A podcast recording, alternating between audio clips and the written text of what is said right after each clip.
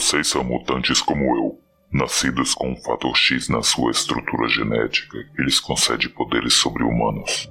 Tenho monitorado suas ações, pesquisei suas origens e motivações. Eu e os seus já lutamos em lados opostos no passado, presente e futuro. Dizem que estão cansados de lutas, que querem a paz. Paz. Um sonho de touros e velhos cansados como você, Charles Xavier. Paz entre humanos e mutantes não ajuda os mutantes a crescerem e evoluírem, ficarem mais fortes. A paz nunca teve papel no meu plano para este mundo. Sua oferta me obrigou a rever a perspectiva histórica de minha trajetória, pois desde que o homem existe, eu, Apocalipse, estive em seu meio. Já tive outros nomes e, onde existisse crueldade e morte, lá estava meu rosto para ser adorado. Homens foram testados, civilizações afloraram e depois caíram. No Egito Antigo eu era chamado de Set, deus da morte, da tempestade e da fome, o imortal assassino de irmãos. Na Pérsia fui Sauru, príncipe dos demônios, senhor da anarquia e da tirania. Os astecas me chamavam de Huitzilopochtli, deus da guerra e dos sacrifícios de sangue. Na Índia era a deusa de quatro braços Kalima, a mãe negra que brandia espadas. Decorada de cobras cingida de caveiras, sempre trouxe crescimento, julgamento e destruição. Já estive aqui, em Krakoa, e nesse solo em que estamos travei uma guerra antes de ganhar todas essas alcunhas. Antes do mundo e eu mesmo sequer sabermos o significado de ser mutante. Como podem ver, por séculos eu promovi guerras e conflitos, tudo na vã esperança de que a mutandade finalmente reivindicasse seu domínio sobre o mundo. Agora, olhe para vocês, todos vocês. Vocês finalmente se tornaram o que eu pretendia que se tornassem. Eu não poderia estar mais orgulhoso. Sim, nós nos submetemos às leis desta terra, sejam quais forem, e reconhecemos que, deste dia em diante, todos nós servimos a um propósito maior do que nossas necessidades. Somos agora um só povo.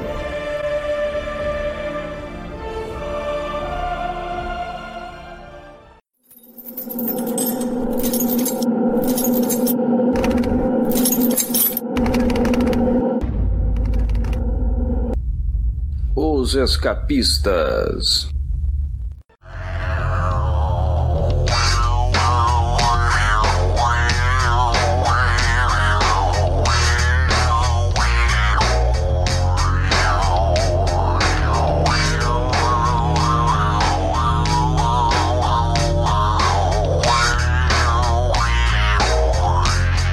Status quo costuma ser uma via de mão dupla numa história em quadrinhos de super-herói. Ele pode servir como uma base sólida para as tramas, um construto invariável nas ambientações e na formulação de temáticas, algo reconhecível tanto para as equipes criativas quanto para o seu público-alvo, os leitores. Por muitos anos, o status quo da franquia X sempre redundou em novas formações de grupos mutantes, novas indumentárias, novas ameaças, novas versões de sagas consagradas, novas, novos e ainda assim nada de novo. No programa de hoje, veremos que Jonathan Hickman quebrou a roda, quebrou o status quo mutante e formulou as linhas guias de um futuro, de um presente ou até mesmo de um passado que agora poderemos enxergá-lo como novo. Bem-vindos a esse admirável mundo novo. Bem-vindos a Cracoa. Eu sou o Luigi e nada escapa aos escapistas. E novamente comigo para fecharmos nossa singela trilogia de podcasts mutantes. Eu tenho o prazer de receber novamente ele que queria que nossa justiça fosse levada a sério e perdurasse tanto quanto a justiça de Cracoa. Mauro Elovitch.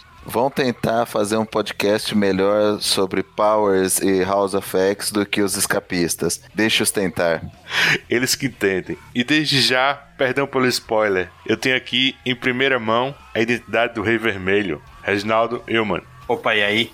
É isso. A seguir, encerraremos nossa viagem por House of X e Powers of X, discutindo as edições 5 e 6 de ambas as minisséries.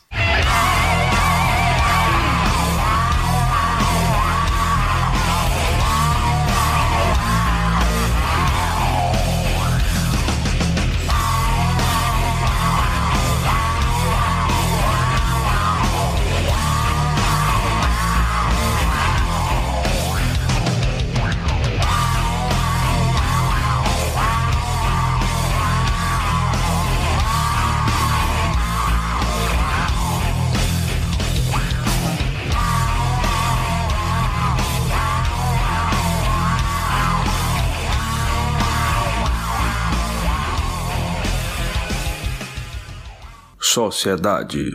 Ninguém leva muito a sério a morte em histórias em quadrinhos mainstream como os X-Men. Morte e ressurreição são duas coisas que sempre podemos contar numa boa trama rocambolesca dos mutantes. Então, já que morte e ressurreição são praticamente regras não escritas nesse mundo, por que não fazemos direito e estipulamos regras, ou melhor, por que não formalizamos como isso deve ocorrer? E isso é precisamente o que Jonathan Hickman oferece para a gente logo no comecinho de House of X 5, um cenário onde morte e ressurreição fazem parte do jogo e seguem um protocolo. É aqui que descobrimos do que realmente se trata aquela cena inicial, logo do comecinho, que a gente quebrou a cabeça para decifrar logo no, no, nosso primeiro programa sobre essas minis. A cena da eclosão dos casulos, né, e o que pareciam ser X-Men sendo concebidos, né, colhidos, enfim. O, o Hickman, ele não enrola nadinha, em exatas oito páginas ele já detalha o processo, né. Os casulos, na realidade, são fruto do poder de Fábio Medina, um mutante criado por Brian Bendis no rum dele, nos X-Men.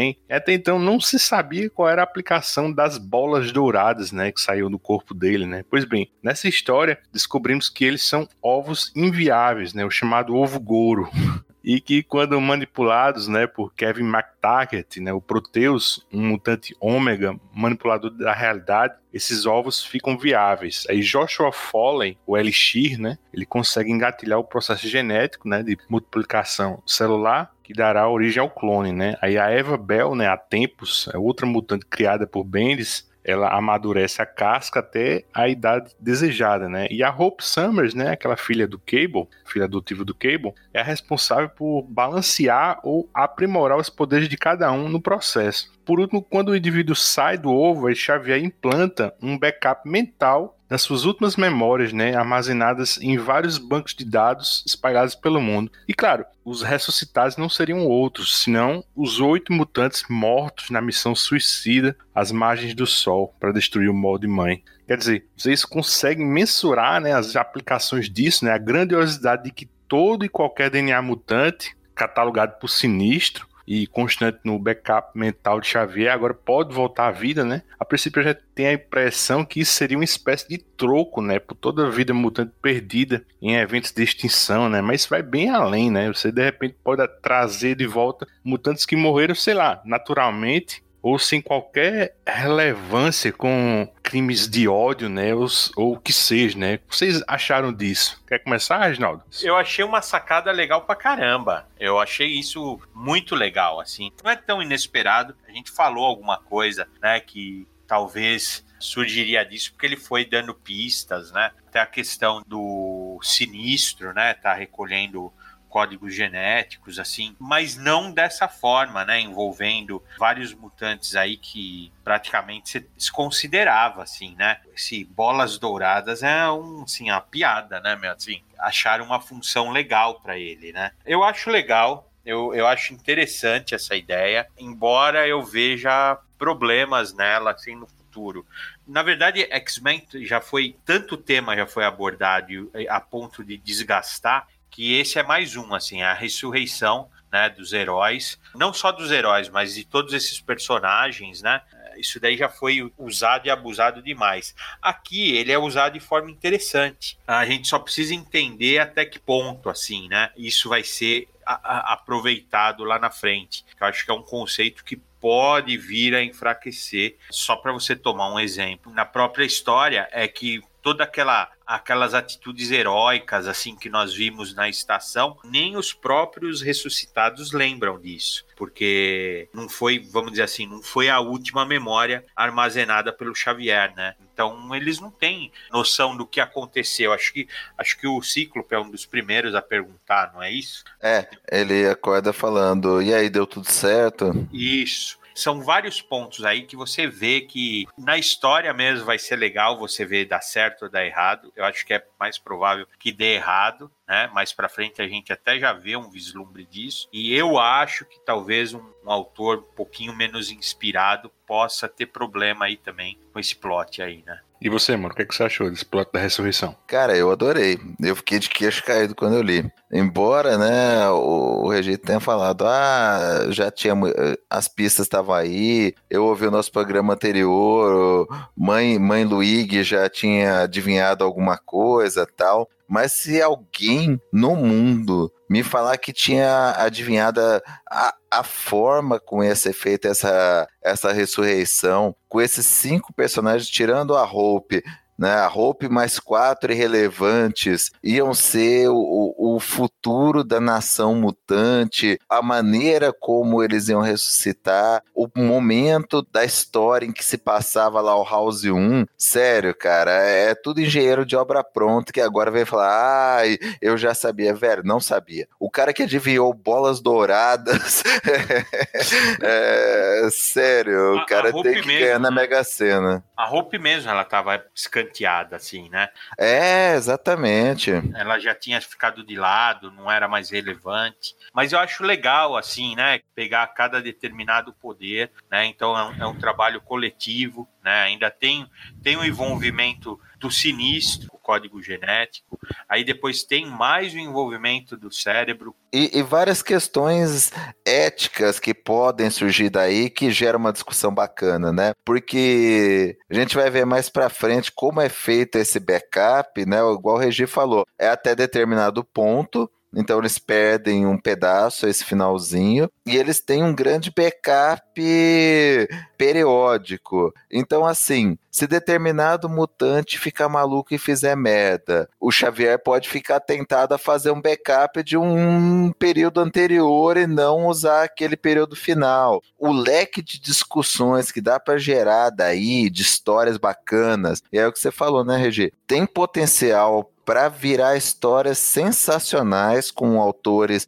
ótimos, né, com autores bons, com autores querendo explorar o potencial disso daí, quanto para virar também uma merda gigantesca, né? Mas assim, o Hickman fez a parte dele, cara. Ele deu margem para você escrever mais 20 anos de história de X-Men com coisas interessantes. Um dos títulos que vão vir aí é aquele Marauders, né? Que acho que vai estar relacionado como se fosse uma espécie de auditoria, assim, mutante a respeito dessas ressurreições, né? É, acho que é esse título, né? Que já tem na capa uns ovos, assim, não é isso? É, é o Marauders. Então, eu acho que ele já vai ter isso, porque assim, eles estão investigando, né? Precisa ter um certo período da morte confirmada. Porque imagina você. É o universo Marvel isso daí, né? Imagina o herói sumir um mês e quando voltar já tem uma versão, um clone dele, né? Então, quer dizer, realmente as possibilidades são grandes e são interessantes. Realmente a, a, a mecânica que o Hickman desenvolveu aí tem tudo para gerar boas histórias, né? Mas também tem o risco de gerar umas porcarias aí. Eu acredito que, que ele já tenha delineado o caminho aí, né? Eu acho que não vai ser uma coisa tão solta assim, né? Mas a gente fala disso mais para frente. O, e o, o Hickman ele detalha muito bem, né, a, as variáveis, né, até escala, né, demanda, produtividade, né, que essa equipe ela pode atender, né. Ele, ele diz inclusive que a função acabou sendo recebida muito bem, né, por esses cinco mutantes, né, e eles acabaram estreitando laços, né, eles viram uma espécie de família e referência cultural em Krakow. Ele diz isso naqueles infográficos, né. E assim, esse de partida, né, ele diz que a capacidade de ressurreição deles, assim, girava em torno de mil retornados por semana, né, 200 por dia. E, e, nessa progressão seriam necessários 300 anos para trazer todos que morreram em eventos de extinção, né, como o massacre em Genosha, ou por outras causas ligadas ao dia M, né, ou vítimas de, de ódio, né, crimes de ódio. Mas assim, a gente também não pode perder de vista, né, que, o, que no ano 100 da nona vida, né, de Moira, ela viu que em algum momento isso desanda, né, e, e o, o, principal responsável é o próprio curador, né, do Codex, né, o seu Sinistro, o que é curioso, né, isso a gente vai discutir mais na frente, porque mesmo de posse dessa informação, Xavier e Magneto eles recrutam ele para fazer parte dessa iniciativa, né? A contragosto de Moria, né? Diga-se, né? E adiantando também uma informação que aparece mais na frente. No fim, bicho, assim, eu, eu gosto do potencial para futuras histórias, né? Você, por exemplo, trazer de volta assim o pássaro trovejante original, né? Assim, primeiro X-Men que tombou em combate, né? Aí você para se relacionar com esse contexto completamente diferente, né? Porque imagina só, ele foi morto combatendo Krakoa, né? E de certa forma ele estaria sendo revivido graças a ela também, né? Não foi, não foi Krakoa. Foi não, ele, eu sei que ele foi morreu naquela missão do Krakoa. Na... Não, ele morreu na segunda missão contra é, o Conde Nefária. Isso, isso aí. Ele sobreviveu ao Krakoa. Eu já Cara- falei até pra você dar uma editada nisso depois. Não, vou editar não.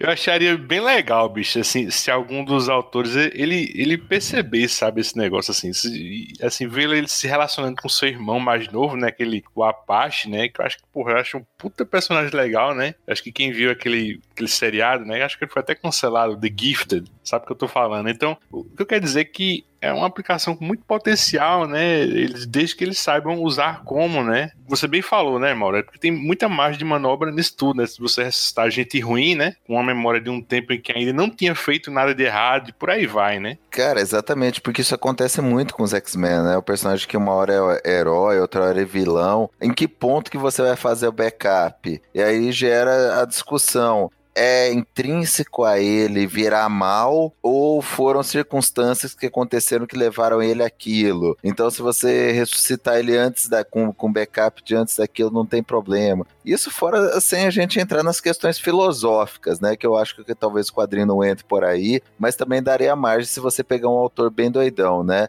Porque dá pra você entrar naquele negócio. O cara que ressuscita é o mesmo que morreu. Por exemplo, um cara que nem o Noturno, que é muito religioso. Como é que fica ele com a relação da alma dele, sabendo que ele morreu e que esse corpo não é o mesmo, né? Que é um clone com as memórias. Cara, assim, tem, tem potencial para você escrever coisa por 30 anos. É muito legal. E fora todo esse negócio legal, assim, da, da trama, da ressurreição, tudo, para mim, meu momento preferido dessa edição é a parte emocional relacionada à ressurreição dos oito que morreram na missão. Porque eles são ressuscitados, eles são levados perante a população de Krakoa para tempestade, mais ou menos como uma como uma líder espiritual tal, é apresentar eles de novo para os mutantes, né? Abrir o jogo para todo mundo que eles agora têm essa capacidade de ressurreição e as pessoas, né? Inicialmente estão com dúvida, né? Se tudo bem, né? No, no, na história dos X-Men tem muito clone. O Senhor Sinistro fazia clone a rodo. E eles queriam saber se aquelas pessoas que se pareciam com os oito que morreram eram efetivamente eles, né? A multidão grita, né? Nós os vemos, mas nós os conhecemos. E aí a tempestade começa a conversar com um por um, perguntar qual é o nome, o que, que ele fez. E nesse ponto, para mim, assim, é o melhor momento da edição. É um, é um, dos pontos altos das minisséries esse momento, que é a Tempestade falando com os ressuscitados e invocando histórias antigas dos X-Men, né? O primeiro que ela fala é com o Cíclope, e ela pergunta qual é o seu nome, ele Cíclope, Scott Summers, e ela fala assim, e como eu sei que é você, irmão? Aí ele fala assim, uma vez eu pensei que eu era forte, o líder dos mutantes. Então você me mostrou o que, que era ser forte, fazendo uma referência àquela história clássica do confronto da tempestade contra o Cíclope pela liderança dos X-Men. Quando ela tinha perdido os poderes, ela retorna e ela acaba virando vencendo o Cíclope em combate, mesmo sem os poderes, virando líder dos X-Men e o Cíclope deixa a equipe. Puta, um dos pontos altos também, né, do run do, do Chris Claremont, saiu no Brasil na X-Men número 25 da editora Abril. Puta, assim, se você não conhece nada dos X-Men, a história já é sensacional. Mas para quem conhece, para quem acompanha desde moleque os X-Men, isso assim, cara, a hora que eu li isso assim, meu olho encheu d'água, que eu falei, caralho, tudo aquilo que eu, que eu lia quando era moleque, o Hickman foi ressuscitar aquilo. E o Cíclope mostrando né, uma humildade. Porra, eu achei sensacional. Esse momento assim é de arrepiar. E a, a tempestade vira pra multidão, né? E todo fala, peladão, né, Mauro? É, todo mundo. Besuntado. Cara, a multidão grita. E aí o negócio continua. Né? Uma referência que eu não peguei inicialmente, mas depois a maioria das pessoas pegou, né? Eu vi em, em outros artigos, né? Tenho que ser honesto. Essa do Cíclope eu peguei na hora. A seguinte, que é a dela, da, da Tempestade conversando com a Jean Grey, eu só peguei depois, que ela fala assim: E como eu sei que é você, Jean? E a Jean fala: Eu sou eu mesma, Aurora. Eu sou a única eu que sempre existiu. E as duas se abraçam. E é uma referência direta com a saga Inferno, quando né, a Jean retorna pro X Factor depois daquele tempo que ela ficou morta né, na, na saga da, da Fênix Negra. Ela encontra a Tempestade, que achou que tinha morrido no evento da Queda dos Mutantes. As duas se encontram, um momento de conflito, os X-Men estão alterados lá pelo clima do inferno lá da Madeline Pryor a maioria dos X-Men estão se enfrentando, mas a Tempestade pega uma ventania, tira a Jean Grey do combate e ela pergunta: "É você?" E aí a Jean fala: "A única Jean que sempre teve, né? No Brasil traduzindo como a única Jean de sempre". Então, exatamente a mesma fala que o Hickman trouxe aqui e as duas se abraçam e exatamente a pose do abraço é a mesma com a Jean em primeiro plano e a Tempestade mais ao fundo. Para quem comprou essas versões novas encadernados novos do Inferno da Panini, tá no volume 6, página 29. Cara, e é muito bonito, emocionante, como ele criou algo completamente novo e referenciando aos clássicos, a, as tramas emblemáticas dos X-Men. Para mim, assim, se alguém, e eu li gente falando isso, vier querer minimizar a importância dessas minis do Hickman, falar que, ah, não, alguém questionar que isso é um marco, é uma história que vai ficar na cronologia dos X-Men, bastaria ler essa edição para ter certeza disso. Agora, viu, Mauro, o Hickman ele perdeu uma oportunidade aqui de fazer uma, uma coisa bem legal também com o Wolverine, né? Teria sido aquele abraço, né, com o, o Noturno, né? Que eles conversam naquela edição lá, que eles estão prestes a ser incinerados, né? É legal, mas talvez a, a referência que eles estão usando, né? Usaram na, pelo menos na é, com o pois é, eles, com eles a Jean, não têm memória, né? É isso. Exato, ele não tem a memória, exatamente. É. E, a, e a referência é Aurora, né? São momentos emblemáticos dos dois em relação à tempestade. Então eu entendo. Podiam ter feito com Wolverine a Tempestade, porque eles têm trocentos momentos emblemáticos na história dos X-Men. Mas é aquela coisa também de evitar o protagonismo total no Wolverine, que eu acho que o Hickman teve esse cuidado. Quer saber mesmo a diferença entre eles e nós? Até agora sequer tivemos uma chance.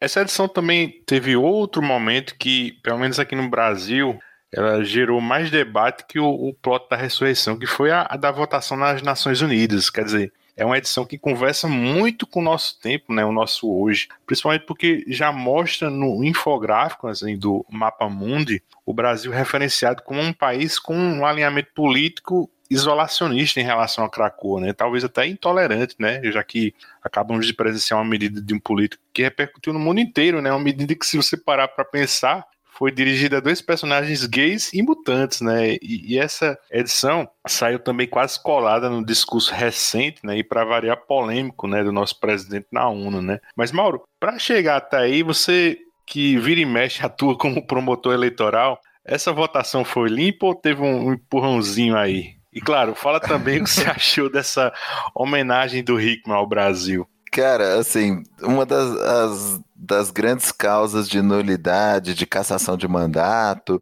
é o abuso do poder político ou econômico, né? Uma causa expressa de cassação de mandato, quando o candidato né, abusa ou do poder político ou do poder econômico para conseguir voto. Nesse mundo pós-Hickman, nossa legislação teria que criar né, abuso do poder mutante, porque foi isso que a Emma fez, né? Ela usou o poder mutante dela para influenciar a votação na ONU. Os representantes de países que estavam contra o reconhecimento de Krakoa como uma nação mutante, é, especialmente a Rússia, eles referem aqui na história. A Emma acabou usando o poder dela para fazer esses representantes se absterem do voto, né? O momento que mostra já é uma comemoração do Xavier, o Fera, a EMA, lá a ONU, né, comemorando o reconhecimento de Krakoa, da nação mutante, e o Xavier, enquanto as pessoas conversam, o Xavier está conversando telepaticamente com a Emma, e ele fala para ela, né, que ele percebeu né? Ele começa a insinuar, insinuar. Ela falou: Ó, oh, você tá querendo me acusar de alguma coisa, Charles? É, e ele fala: Não, eu só queria que você soubesse que eu sei e que eu tô grato pelo seu sacrifício. Então a gente vê né, o quanto que o Xavier mudou. Né? Antigamente cheio de ética, de pudores com usar o poder mutante dele, que ele já está vendo a coisa sob outra perspectiva e está até enaltecendo a Rainha Branca por ter feito essa manipulação e conseguido o reconhecimento de Krakoa. Essa atitude aí do Xavier já vinha me incomodando assim durante toda a série, né? E é engraçado que é uma coisa assim que eu eu não esperava que fosse explicado e que eu não esperava também que fosse tão bem explicado, né? Então assim, mais para frente, assim a gente até revela a explicação, mas é só para falar isso, assim, que é muito legal, assim, é pontual, assim, que nem um pouco antes eles também falam que o Proteus, o poder dele costuma desgastar o corpo que ele, que ele tem, né? O corpo físico dele. Então, eles fazem um clone do Xavier sem mente e o Proteus usa o corpo dele, né? Que é uma coisa também pouco ética, assim, né? Ainda mais vindo do Xavier. Mas depois, assim, de tudo, juntando as pecinhas, assim, você entende essa mudança que o personagem tá tendo, né? É bem legal essa construção, cara. E só para não deixar passar, né, com o infográfico das nações que acabaram não assinando o tratado com Cracoa, né, que acabaram não reconhecendo Cracoa como nação, o Hickman traz um quadro, né, na Ásia, na Europa, América do Sul, América Central e África, dos países que não quiseram reconhecer. Aí é, é um reflexo do inegável de como o mundo vê o Brasil e vê o, o quadro ideológico, político mundial, né? Tem as nações fictícias, por exemplo, na África, os que não se relacionam, não assinam tratado com Cracoa, são Wakanda, e a Wakanda, né, nas razões, razões pela rejeição que o Hickman coloca, ele não coloca nem como político, nem como ideológico. Eles colocam, eles não precisam, they do not need mutant drugs. Então, assim, eles não têm interesse econômico, que foi o que pesou para os outros países se relacionarem com Krakoa. Mas, Mauro, você não acha que isso é uma falácia, não, isso da Wakanda? Porque, acho que, na minha opinião, esse não engajamento da, da Wakanda é tanto político quanto ideológico, e até hostil mesmo, né? Porque o Wakanda foi praticamente inundado, né? Por Namor, quando ele fazia parte do Quinteto Fênix, né? Em Vingadores uhum. vs X-Men. Quer dizer, é muito justo, eu acho que, que o Wakanda, ela veja Krakoa já como um inimigo geopolítico, né? Que dá asilo político, né? A terroristas confesso, né? Eu, eu queria ver muito isso, assim, num desenvolvimento disso, assim, acho que na, pelo menos nas é. mensagens, né? É, depois a gente vê que o Namor acaba não embarcando, o próprio Namor não embarca, né? No projeto Krakoa. Mas pode ser, e pode ser também você pensar que, que o Wakanda também não se relaciona com a maioria dos outros países. Ela é autossuficiente, isso é muito mostrado na mitologia do Pantera Negra. Ela não precisa de ninguém, no máximo ela se relaciona com outros países africanos, que mostra que os outros países, né, que não aceitam Krakoa são do protetorado econômico de Wakanda. Eu acho que é mais um isolacionismo de Wakanda do que propriamente uma rejeição ao namoro e aos mutantes. Mas enfim, nós vamos ver isso aí, né, conforme for sendo desenvolvido nas mensais. E em relação às rejeições políticas ou ideológicas, eles pegam países, né, os únicos países reais que eles colocam como rejeitando Cracoa são os países que eles entendem que são extremos ideológicos ou políticos atuais, né? Então tem o Irã que rejeita por razões ideológicas, né? Compreensível. Tem a Rússia por razões políticas e a gente vê que isso é muito também da Rússia de reconhecer quem é aliado a ela e rejeitar quem não é. A Rússia, apesar de, né? Hoje em dia a gente tá longe daquele universo de Guerra Fria, o Putin e, e o direcionamento político dele é muito protecionista para nações que ficam sob as asas dele ou que possam, de alguma maneira, lhe reverter benefícios econômicos, né? Então, tá aí talvez a razão que o Hickman colocou a Rússia como rejeitando Cracoa. E aí vai também naquilo que a gente falou, né, na ONU de que a Rússia votar contra e a EMA manipulou o embaixador. Mas os interessantes mesmo, mesmo, são o Brasil e a Venezuela, né? Os dois estão né, na, na América do Sul como rejeitando relações com Krakow. E você vê que, assim, qualquer um que fosse. Porque, né, cara, assim, eu vou te falar que a maioria do pessoal chiliquento político dificilmente vai ler esse quadrinho. Talvez algum dia, quando sair no Brasil, tirem um print joguem no WhatsApp, e aí você vai ver a turba, turba fanática de sempre tendo chilique, mas você vê que o, o Hickman, ele não, não jogou nem para um lado de direita nem de esquerda, né? Ele rejeitou, ele colocou como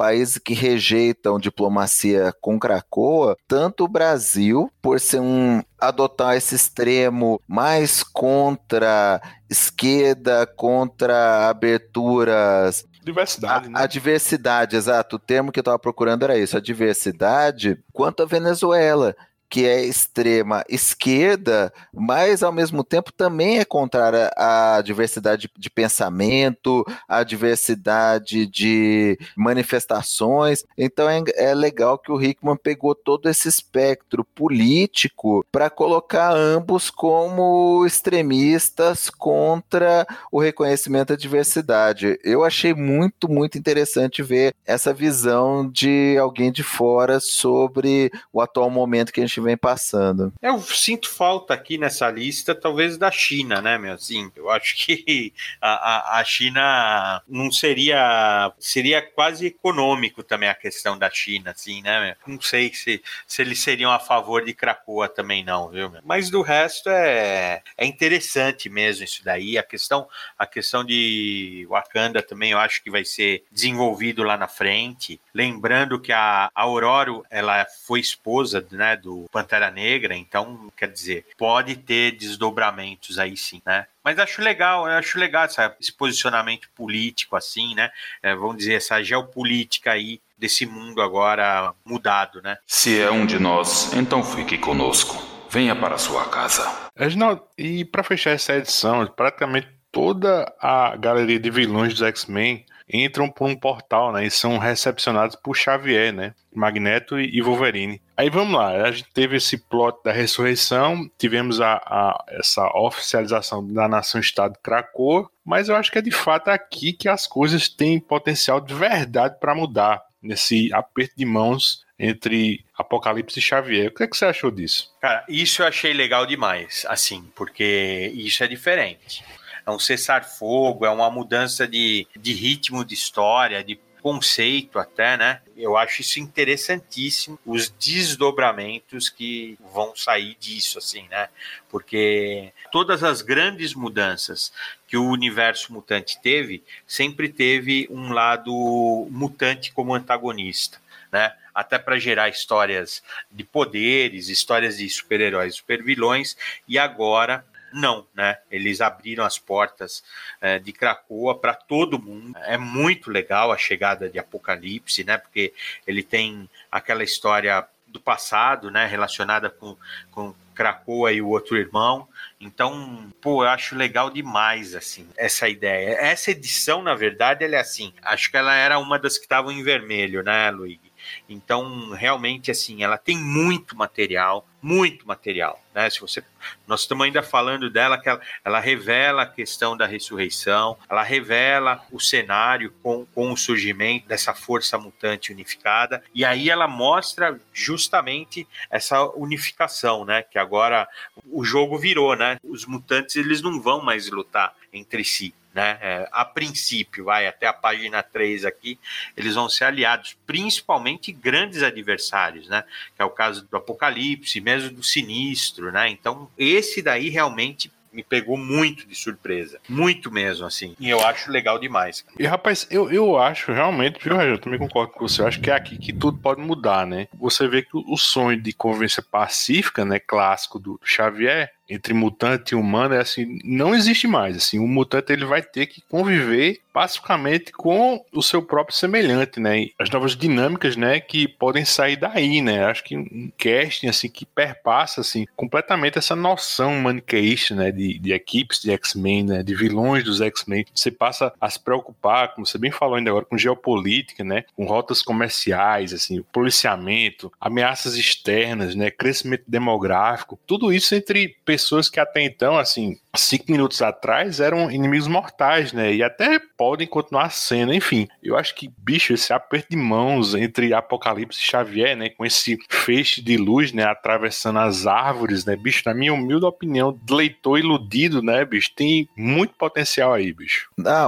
se tem. Puta, dá, dá uma certa, assim, aquela vontade de a gente pedir, por favor, não caguem nisso, né? Tava tão legal, eles podiam, né, mudar completamente essa dinâmica que você falou. Tem tanta porta para você abrir a partir dessa premissa que ia ser decepcionante eu acho que isso vai ser inevitável. Em algum ponto, algum autor menos inspirado vai criar um outro mutante que vai ser contra Krakoa, querendo destruir a humanidade e os X-Men vão lá enfrentá-lo. Mas não precisava, né? É o que você falou, só as histórias do gerenciamento interno de Krakoa, da relação de Krakoa com os outros países, com ameaças externas, com Vingadores, com vilões dos Vingadores, com políticos, sentinelas e o que diabo mais eles quiserem inventar, já tinha muita trama que não precisavam estragar esse começo tão bacana que o Hickman jogou, né? Eu vou, vou torcer para que isso pelo menos demore para acontecer, porque infelizmente eu acho que vai acabar sendo inevitável. Algumas pessoas estão além da salvação. Pelas crianças.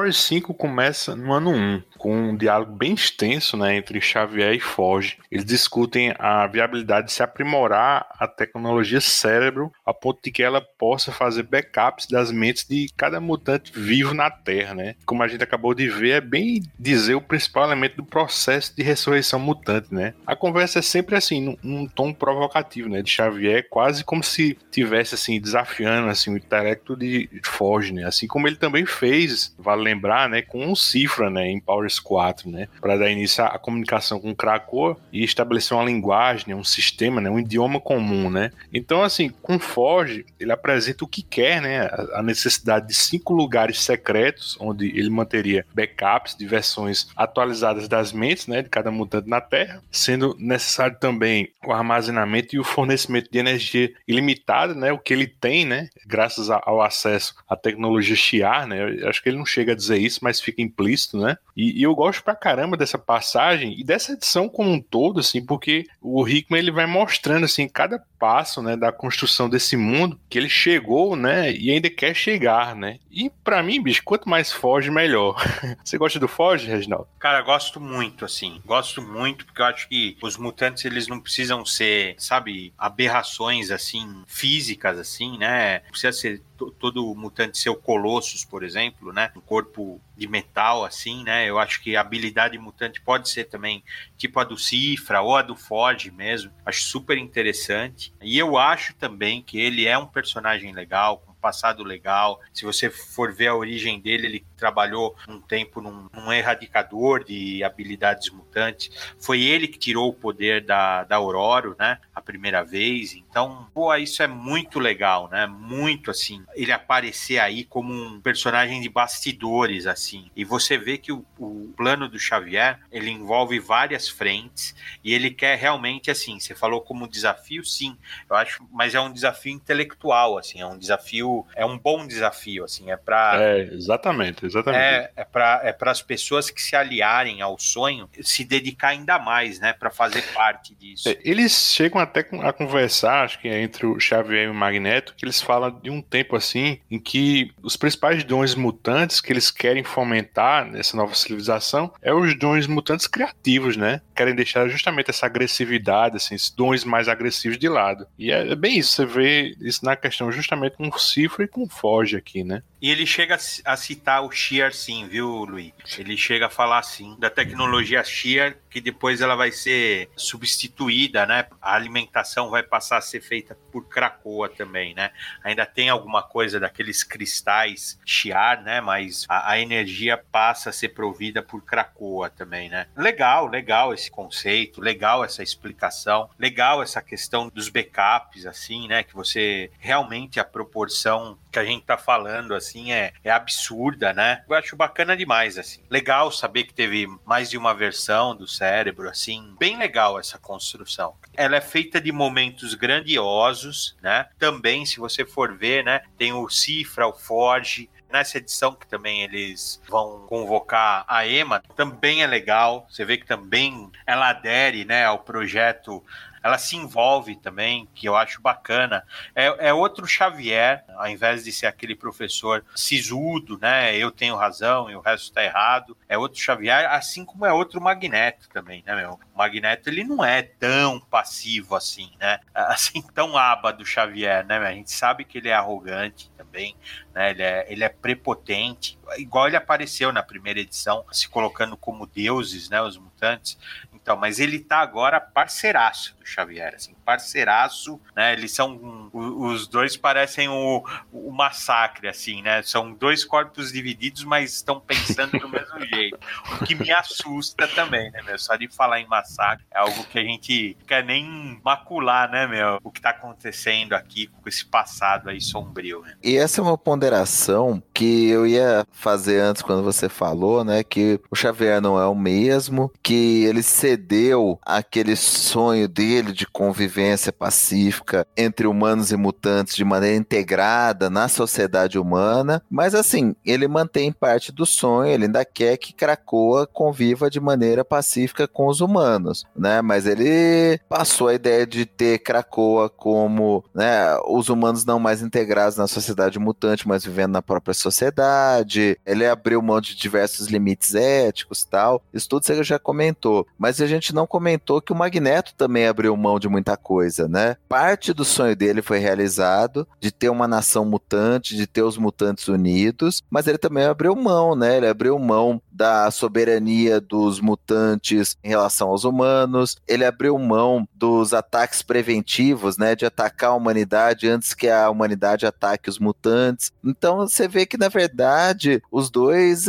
eles atingiram essa simbiose, né? O sonho da Moira, na verdade, é o meio termo entre o sonho do Xavier e o sonho do Magneto. E talvez seja isso o que é tão revolucionário nessa vida dela, né? Que ela tentou todas as vertentes possíveis e imagináveis, mas nessa ela conseguiu combinar talvez as três maiores vertentes mutantes, que é a do Xavier, a do Magneto e a do Apocalipse. Porque a gente também não falou, né? Na edição anterior, o Apocalipse fala: Olha, eu não tenho mais por que brigar. Vocês atingiram o ponto que eu queria, o ponto da evolução mutante. Então, na verdade, ela conseguiu combinar os três sonhos em um só com sessões por todas as partes. Mas é que tá, né, Mauro? Ela também tinha conseguido lá atrás, na vida 9, né? Isso aí pode dar errado de outro jeito, né? Isso aí ela, ela, ela já viu isso acontece. Não, não. Mas na o, vida... o, Apocalipse na vida 9 tá alinhado com. Pelo menos eles terminam mas, junto. Mas é guerra, né?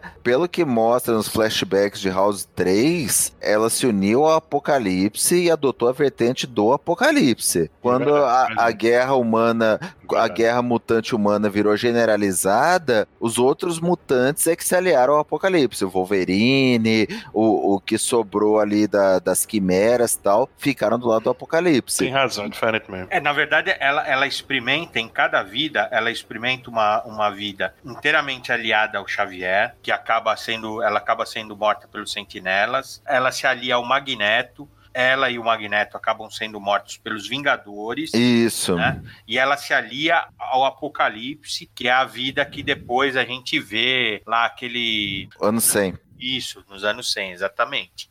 Né? Então, assim, é bem legal que ela está trazendo essas três experiências, as três não funcionaram, né? E ela vai trazer muito mais que a gente vai saber, né? Mas é, cara, como é bacana essa mudança de personalidade deles. Por um tempo, olha, eu acho que eu ouvindo, me incomodava esse, esse Xavier diabólico, assim. Maquiavélico, maquiavélico não diabólico, exatamente. exatamente é isso, maquiavélico, né? O rosto meio oculto, que eu acho que até o Hickman fez isso para criar, vamos dizer assim, essa desconfiança no leitor e depois você entende, olha, a hora que a hora que cai a ficha, cara, assim que ele tá sendo, né, ele tá sendo piedoso, vamos falar assim, né? Não dá para eu ter meu sonho, mas eu vou tentar ao menos não ser ser um genocida, assim. Então eu acho muito legal isso, cara. Muito muito legal mesmo essa construção, cara. É, isso, cara. É, é a combinação perfeita do sonho dos três com sessões recíprocas por todos, né, cara?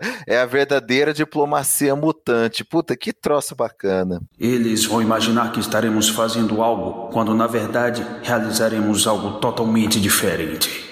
E em seguida, né, agora já no ano 10, né? Mas no momento bem anterior ao, ao, início dessa história, em House 1, a gente vê agora o momento em que Xavier e, e Magneto recrutam, ou melhor, eles fazem uma proposta irrecusável a Emma Frost, né? Mauro, o que era essa proposta e, e, também aqui que é mencionado, né, pela primeira vez, um conselho de 12 pessoas que iria funcionar como o primeiro governo de Krakoa. Sem aprofundar muito, já que a gente vai voltar nisso nas próximas edições, fala um pouco sobre essa cena. Essa construção também é bacana, né? Porque o Hickman criou um universo muito bem elaborado, né? Você vê que ele vai avançando na história mas ao mesmo tempo ele volta para explicar assim elementos chaves da história. Ele pega todos o, o, os arranjos, os acordos, os eventos diplomáticos que permitiram a criação de Cracoa. Então ele já foi lá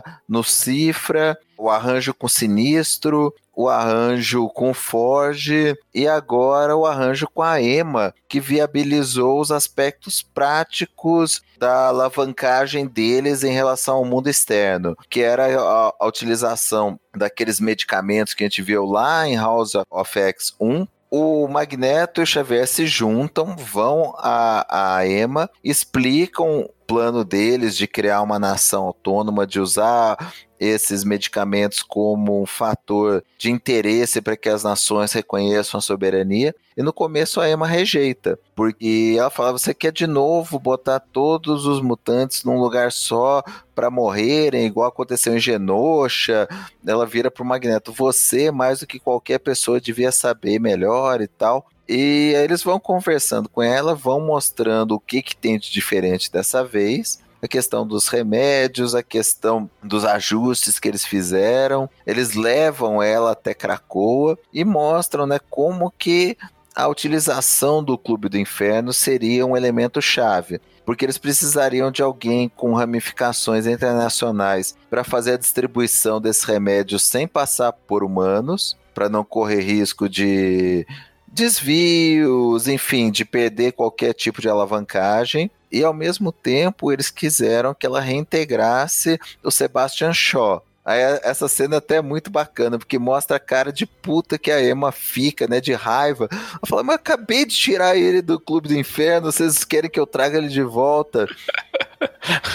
e aí eles explicam para ela, não, você vai ser a cara pública da distribuição, da diplomacia, da relação com os outros países, e o Shaw vai fazer os acordos Black Book lá, vai fazer os acordos Caixa 2, que é a venda e o relacionamento com os países que não reconhecerem a soberania de Cracoa. Então o Shaw vai ser mais ou menos como uma distribuição clandestina de medicamentos, só que na verdade é um clandestino que está ligado ao Xavier e ao Magneto no fim das contas. Eles vão fazer a venda por debaixo do pano para que os outros países que não se relacionam com Krakoa achem que é por debaixo do pano e para que o Shaw consiga tirar os mutantes, fazer o asilo dos mutantes desses países. Porque mais do que causar essa dependência de Krakoa, eles querem é trazer os mutantes, salvar os mutantes do mundo inteiro. E o Shaw faria isso por debaixo do pano. Então faz tudo isso dentro desse arranjo. Então você vê que assim, o Hickman se superou né, né em, em, em, imaginar todos os tipos de desdobramentos éticos, políticos, econômicos para viabilizar essa nação mutante, né? Esse flashback da Emma também é sensacional para enriquecer esse universo. Cara, a minha cena favorita dessa passagem aí é quando ela tá negociando com o Magneto. Então, a gente quer negociar um, um acordo de 20 anos de distribuição. Ela, aham. Como eu dizia, 50 anos, essa é melhor. Muito bom. Ah, é eles estão apelando para a ambição dela, né? É. A, a, a Emma Frost, ela sempre foi ambiciosa. Né? Então, pô, cara, é assim, eles apelam pro Foge para a parte inventiva dele, né? Dele, dele se desafiar a conseguir construir algo difícil o cifra é o desafio da linguagem, né? Meu? E ela é realmente vem para essa parte aí da, da ambição, né? E o que é engraçado, não sei se vocês notaram, mas quando eles levam ela até Cracoa, a, a, cena no fundo tem aquela torre, que é a mesma torre que aparece na carta da Moira, na jogada de tarô, que aparece a, a mutante do futuro como mago, a torre no meio e o diabo na outra ponta, né, no lado direito. E a torre, ela sempre tem uma conotação de tragédia a, as palavras que falam, né, na, na, quando mostra a figura da torre, ó, veja a torre, o eixo, o pilar do colapso e renascimento, né, o monólito da ascensão. Então, você vê que essa torre aí, eu acredito que ela esteja de alguma forma relacionada com a, a Emma Frost, né, e com essa jogada ambiciosa dela ser a figura diplomática, né? E o Sebastian Shaw ser a figura do submundo, né? E os dois trabalharem em conjunto com relação aos humanos, né? Então, você vê que eles é que vão trabalhar com os humanos e a torre sendo um objeto de assim, um prenúncio de tragédia ou desastre. O Hickman já está dando aí uma uma pista do, do que está para vir, né? Assim, então isso é bem legal também de, acho que é uma coisa que passou um pouco despercebido, assim, né? Cara, não percebi isso não, bicho. E, e, assim, logo em seguida, né, a gente vê a cena anterior à chegada de Apocalipse, né, e, e, os outros vilões, né, ele com o Xavier numa projeção astral, fazendo os convites, né, cara, e, e é só uma página, né, para você ver quando um autor, ele conhece, assim, um personagem, ele só precisa, assim, de poucas linhas para definir quem ele é, né, você falou uma, uma vez isso para mim, Reginaldo, quando a gente conversava sobre aquele encontro do Batman e o Monstro Pântano, naquele nosso primeiro guia clandestino. Daí você falou que o Alan Moore, em pouquíssimas linhas, ele definia quem era o Lex Luthor para o leitor. Cara, eu acho que o Hickman ele faz isso aqui com o namoro, né? Quando ele rejeita o convite de Xavier e ainda faz uma provocaçãozinho foda, né? Ele diz: Eu pareço para vocês alguém que só agora percebeu quão melhor eu sou que todos os demais, né? Pô, achei muito foda isso aí. Ah, sim, sem dúvida, cara. Primeiro que o namoro é um escroto, né, meu? A verdade é. Sempre foi. É, vamos lá, né? A verdade é essa. Ele é, ele é realmente um personagem antipático, furazóio, né, meu? Talarico, que chama do que quiser, porque ele, ele recebe. E eu gosto dele por isso, não é, não é defeito, não, assim. Pra mim, ele era o melhor personagem, velho, Illuminati, velho, quando o Hickman escrevia. Não, e ele tá bem lá. Eu gosto quando ele é realmente desse jeito, vilanesco, sabe? Intriguento, assim, sabe? Eu gosto muito do personagem do Dr. Smith né, em Perdidos no Espaço, que é assim, porque você não convive só com gente do seu agrado. A habilidade de você conviver bem não é com as pessoas que você simpatiza ou gosta, é com as pessoas que você não gosta. Então é o caso do namoro, assim, qualquer rodinha ele é o ele é o, ele é o espanta rodinha, assim, né, porque ele é desagradável, né? E ele fala realmente, assim, numa página só, é umas verdades para o Xavier. Fala assim, ah, agora é que você entendeu o que eu estava falando né, e está querendo agora fazer uma aliança. Não, cara, não é porque a gente está pensando do mesmo jeito que nós estamos no mesmo barco. Ele é, ele é real, ele é antipático cara. Né, e seco, e eu acho até legal também do Namor não ser, vamos dizer, um aliado como, como vinha sendo dos X-Men. Eu acho que ele é muito poderoso para estar tá com esse envolvimento e gosto dele realmente como um, um antagonista. Talvez alguma coisa que lá na frente Krakoa venha a ter que resolver, vai, vamos chamar assim. Essa participação, assim, ela é, ela é cirúrgica mesmo. Era, se alguém perguntasse, pô, mas e o namoro, hein? Cadê ele? Poderoso daquele jeito, não levar ele em consideração? Bom, tá aí a resposta. Ele realmente,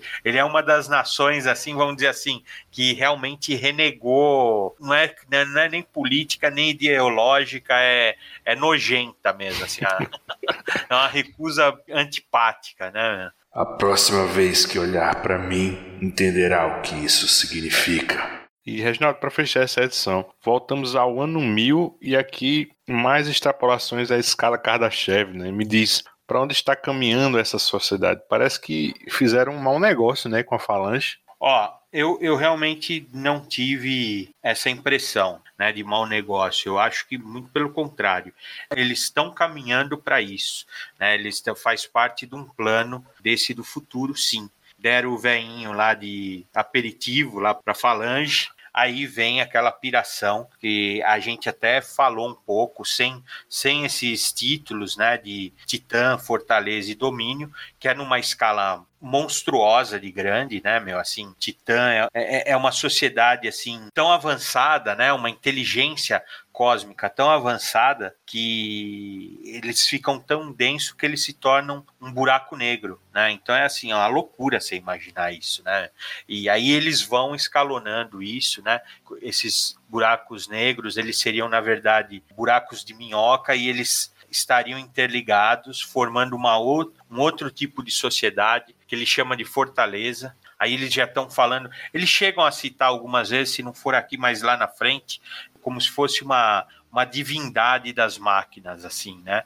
Essa fortaleza, como se fosse o altar das máquinas. Imagina que um grupo de fortalezas formariam um domínio, que é esse grupo aí de 10 ou mais buracos negros de titãs, assim.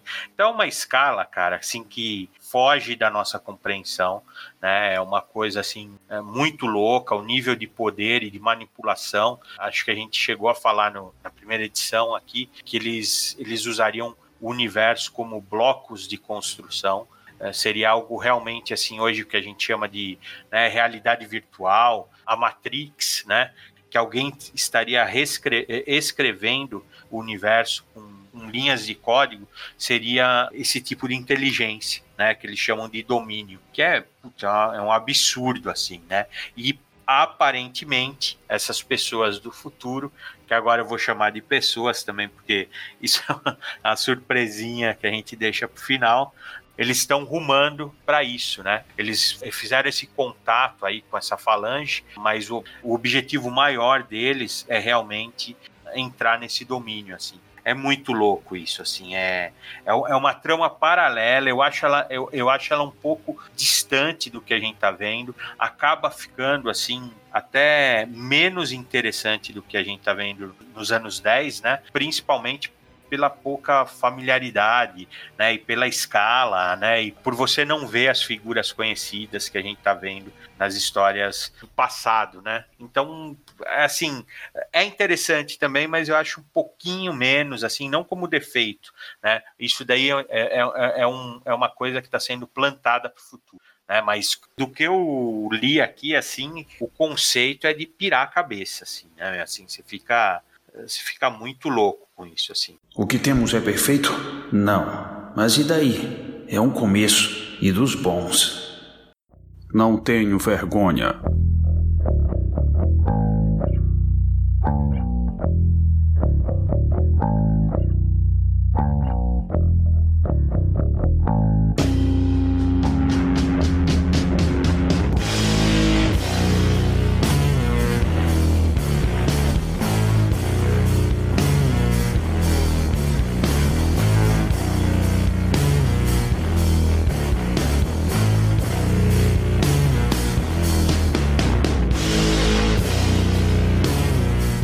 House 6 começa com outra projeção do Xavier. Dessa vez é um anúncio formal à humanidade sobre a existência das drogas mutantes, né? E que se os humanos quisessem, eles a teriam mais por um preço, né? E de início esse preço era que Krakoa passasse pelo protocolo normal, né, de indexação do status Estado-nação e tivesse êxito nisso, né, com o apoio dos países interessados em adquirir, né, esses remédios milagrosos, né. Mas o que é importante mesmo aqui é a revelação do Conselho dos Doze, né, que em inglês é The Quiet Council, né, ou Conselho quietinho, né? Segundo o mineirês de Marcelo Miranda, ou o Conselho das Intuca, né? Do Maranhense do Vale, né?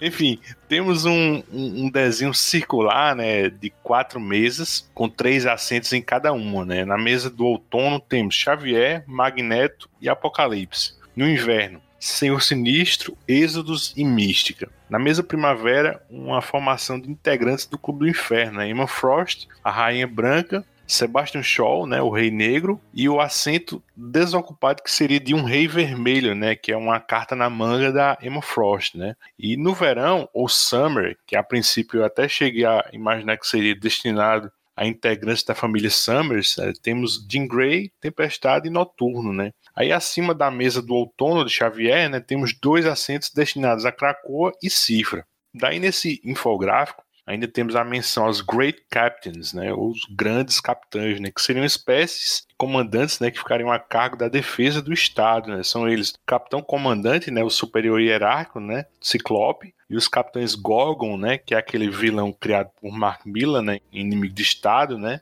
ele era um, um, samurai cego, né, com poderes à moda Medusa, né. E em seguida a gente tem o Bishop, né, e a magia, né, a Ilana Rasputin. Reginaldo, o que, é que você achou dessa escalação ou formação desse conselho, né? Aproveita e fala do que trata a primeira deliberação deles, né, e o estabelecimento das primeiras leis de Cracoa se, vamos dizer assim, se a primeira metade aí das 12 edições ela é mais, vamos dizer, mais dinâmica, mais agitada, essa segunda ela é mais pouquinho mais lenta e mais cerebral, assim, né? Mas isso não quer dizer de jeito nenhum que ela é chata, né? Muito pelo contrário. Eu adoro ver essa construção. Começando a ver, né, assim que você falou do conselho silencioso, Luiz, mas tem o não lugar, bem no comecinho mostra o não lugar da Moira, que é debaixo de Cracoa, né? Como se Cracoa ela é uma ilha, mas ela é quase assim uma ilha flutuante, assim, ela não tá, ela não tá presa a nada, ela não é uma como se fosse uma montanha no mar que você vê só a pontinha na ilha, né? E debaixo dela fica, vamos dizer, esse lugar aí que é é secreto, é só, só o Xavier e o Magneto parecem ter acesso a princípio do jeito que eu entendi, assim, né? E aí você vai para o conselho, onde você vê essas forças reunidas, eu acho bem legal o equilíbrio que ele fez. A gente depois ficou conversando daquele infográfico que apareceu. Acho muito interessante, né? Ele, ele acaba colocando o Apocalipse lado a lado entre ele e o Magneto, quase como assim, mostrando a força ideológica. Aí ele coloca um grupo de X-Men num dos lados do conselho para realmente reforçar, né? Isso daí são, é, vamos dizer assim, é o grupo de confiança deles, assim, né? Que é o, são os partidários, assim, né? Aí do outro lado são os, vamos dizer assim, os aliados, né? Que de certa forma foram comprados, a, a, a aliança deles, deles foi comprada, que é a Emma e o Sebastian Shaw, ainda com o, o Rei Vermelho que você me apresentou dessa forma. Só se for vermelho de raiva, né, meu?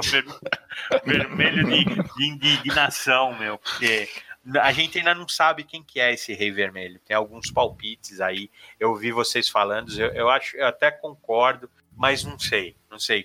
A gente já foi surpreendido tantas vezes com essa Eu também série. acho que vai vir uma surpresa Sim. completamente inesperada nesse Rei Vermelho. É, é, eu acho que vai ser interessante, né? Porque provavelmente vai ser algo assim na linha, né? E ainda mais se é a Emma que vai selecionar quem vai ser o Rei Vermelho ao lado dela, vai vir alguém aí bem surpreendente, eu acho, sabe? Ela é, ela é um personagem intrigante, cara, a Emma Frost, assim. Ela, ela é surpreendente, vamos falar, né? E tem a fileira dos antagonistas, que aí é, é realmente, vamos dizer, a oposição. Ela precisa fazer parte do jogo político, né? É assim que se negocia, mas eles vão ser a oposição. Né? O sinistro já me parece uma figura que causa problema, embora ele seja essencial não só assim para o conselho, mas até para a questão né, das ressurreições. Então, imagina, né? E mais na frente é explicado a questão do Êxodos aí, que ele é um fanático. O Êxodos era um devoto do, do Magneto, né? E ele é realmente um fanático, né? Aquele, aquele cara que só tem uma. não consegue ponderar sobre a, a outra, o outro lado, né? Ter uma, uma visão ponderada, uma visão equilibrada. Então ele realmente também pode vir a ser um problema, né? E a mística, eu acho que ela tá aí só para só para eles observarem, sabe aquela coisa, mantenha seus inimigos, seus amigos próximos, seus inimigos mais próximos ainda. Então eu acho que a, a mística é, ela tá aí para isso mesmo. É, o que me não é que me incomodou um pouco, né? Eu, acho que na questão dos capitães, eu acho justo ter o, o Cíclope aí, né? Eu acho só estranho esse Gorgon, né? Que ele é um cara, não sei, né? Não sei se seria dos capitães assim, né? O Bishop também é uma coisa. Esse é um que provavelmente o Xavier pegou uma versão anterior dele fazer cagada, né, meu? Que... Agora, agora viu, Reginaldo, você sabe que o, que o Hickman trabalhou, né, com esse Gorgon naquele Guerreiros Secretos, né? Um dos primeiros trabalhos dele na Marvel, e com certeza ele, ele deve ter um. Deve ter um valor afetivo, né? Pro, pro um carinho, né? né? É, um é. carinhozinho. Não, ele não é um personagem ruim, né? Só que, assim, como capitão, você vê, assim, por exemplo, para recepcionar os vilões, não tem nem o Gorgon. Na verdade, o, o Gorgon chega junto com a comitiva de vilões, nem o Cíclope, mas tem o, o Wolverine. Né? Wolverine. Wolverine Seria... tinha que ser capitão. Isso, exatamente. Até pela época que ele foi diretor da escola. Ele Isso, ele foi uma força oposta ao Cíclope. Exatamente. Que era interessante ter ele como exatamente. capitão você poderia até justificar, assim, sabe? É, o Cíclope é o, vamos dizer, o filho do Xavier, né? É, assim, é, é o herdeiro. Wolverine foi o que manteve a tradição, né? Nos tempos difíceis e, e, ganhou essa, essa posição, né? A magia poderia ser um elemento, assim, um capitão para tratar com assuntos estranhos, realmente assim, né? Sobrenaturais. Isso, né? sobrenaturais, exato, né? E o Bishop, eu não... o Gorgon se a deixar aí porque é o um elemento curioso, né? E o Bishop, eu... nós, nós vamos ver o que vai acontecer, né? É, o Bishop eu não entendi, talvez a gente veja mais lá pra frente por quê. O Gorgon, além da, da questão pessoal do Hickman, eu acho que rola também a questão de ser a, a interlocução com os vilões, né? Ele foi muito integrado com Tentáculo, com Hydra, né? Então ele poderia também ser esse fator de negociação e de pressão contra essas forças externas. Eu até pensei nisso daí. Mas o, o Bishop realmente é o único que eu não entendo da, da, desse pessoal. Cara, mas eu acho que o Bishop ele também tem uma, tem uma função policial, né? Desde sempre, assim, a gente conhece o Bishop como uma, uma função, assim, de. Não sei nem se militar, né? ele sempre foi policial mesmo, né? Tem aquela época do Distrito X, eu me abarrava, né? Com aquele David Heine, né? Que ele policiava com esse distrito, esse bairro mutante com um policial humano, cara. Era bem bacana, bicho, essa dinâmica. Talvez, quem sabe, né? Hickman ele foi bem longe, né, em cronologia, talvez ele tenha se lembrado do bicho dessa época, né? Cara, e cadê o Cable, né, meu, nessa, nessa minissérie, meu? Ah, mas só que o Cable é, é agora o pirralho, né? Não é mais o, o velhão, né, Reginaldo? Talvez ele. Isso daí que ele... pesou um pouco. É. Eu vi até que o pessoal, né, reclamou um pouco, porque ele vai ser um dos elementos principais de uma dessas séries aí, até esqueci de qual. X-Men é. mesmo. Ele tá na capa do X-Men, né? A1. Né, cara, a galera não, não curte da mesma maneira esse Cable novinho em relação ao Cable Roots, né? Não, Talvez. eu sou um, né? Eu sou um Todos estresse, somos. Eu tive estresse pós-traumático, porque eu nem, nem lembrava dele novinho mais. Caramba, meu. É assim, não, o Bishop é legal, sim. É, eu também lembro dele como policial New X-Men, né? Que ele fazia uma dupla junto com a, a sábia, né? Eu acho legal também ter por aí. Eu só realmente sinto a falta do Wolverine aí, porque imagina que ele é, foi ele que recepcionou os vilões, né, meu? Mais putaço, né, com o Xavier, né? Isso que é Chuck, se, se eu soubesse que você ia fazer isso, ele matava na porrada. Ele diz uma coisa assim, uma ameaça, né, o Chuck, né? Tá valendo, assim, né? É. Tá realmente, assim. Acho legal o fato de Krakoa ser relevante pro conselho, né? Ter voz ativa né? Acho muito legal isso, né? Acho muito, cara, eu acho pontual, essencial, cara, eles criarem as leis primeiro para depois julgarem o Dentes de Sabre. Ele está sendo julgado pelo que ele fez, sim, também, mas muito mais com base nessas leis, cara. Né? Então, assim. Cara, aí eu vou discordar de você. Aí, assim, a coisa que, né, de operador do direito que me incomodou, absurdo, e é uma babaquice, né, cara, porque não precisava, não tem nada a ver, história, ficção tal, mas que me incomodou nessa história foi o negócio deles condenarem o Dente de Sabre, porque um dos princípios mais basilares do direito penal é que a lei não retroage para prejudicar o réu. Então eles criaram a lei dali em diante, eles não podiam punir o Dente de Sabre por fatos pretéritos. Eles deviam ter dado um esporro nele e falar: ó, daqui em diante, você fizer merda, se violar essas três premissas que nós colocamos, você vai se ferrar. Mas, porra, eu achei a sacanagem com o Dente de Sabre eles criarem a regra depois e voltarem para ferrar ele. Não, tudo castigo pra Dente de Sabre é pouco, viu, velho? não, tudo bem, é uma babaquice minha, não, mas... Não, não é não, Mauro. É super interessante isso, porque você vê, eu gostei porque não tenho esse seu conhecimento. Eu, e eu achei, puta, eu adorei, cara. Não é nem que eu gostei, eu adorei. Que eu falei assim, ó, vamos condenar ele, mas primeiro nós vamos criar as leis que vão condenar ele. E aí você tá me dando um argumento que eu acho super válido. Ele pode até falar, pô, mas onde eu errei? Que eu não, eu não sabia onde eu Não tinha regra, a regra foi criada depois. Cara, mas assim, se, se eles liberassem ele, era como você soltar um, mas aí, assim, aí é porra, é mas você não tinha o um ordenamento jurídico. Eles não tinham essa regra. Então, então assim, deixasse ele ser julgado pelos humanos. Se eles pegaram e levaram ele, então eles deviam ter botado o ordenamento deles antes e falar, ó, você violou. O fato deles terem criado a lei depois, eles não podem voltar para prejudicar o cara, porque não tinha como adivinhar que essa ia ser a lei de Cracoa. A lei de Cracoa podia ser mate o maior número de humanos possíveis que nós vamos tolerar. Então, assim, como operador do direito, aquilo me ofende assim profundamente, porque viola o mais básico do, dos princípios do direito penal aí é que tá. Eu acho que, assim, vamos falar que eles realmente não deviam ter condenado. E eu até acho que, assim, em outra situação eles não iriam condenar. Mas a impressão que eu tenho, assim, lendo, eu acho que o Hickman quis passar isso. É que tá todo mundo tão disposto a fazer isso dar certo. Todo mundo naquela mesa, num, né, talvez a Misty, é, é ela que vai azedar o, o leite, meu, a hora que, que, que ela vê que, que não vai ser tão, tão bom para ela, assim, particularmente, talvez. Mas hoje, assim, né, até onde está tendo esse conselho, eh, você percebe que eles estão dispostos a fazer dar certo, mesmo que seja passando por cima de algumas coisas como essa que você está falando, Mauro, porque realmente, se, racionalmente, né, ele não deveria ser condenado e ele foi, porque também é um puta de um maluco, né, o Dente Exatamente.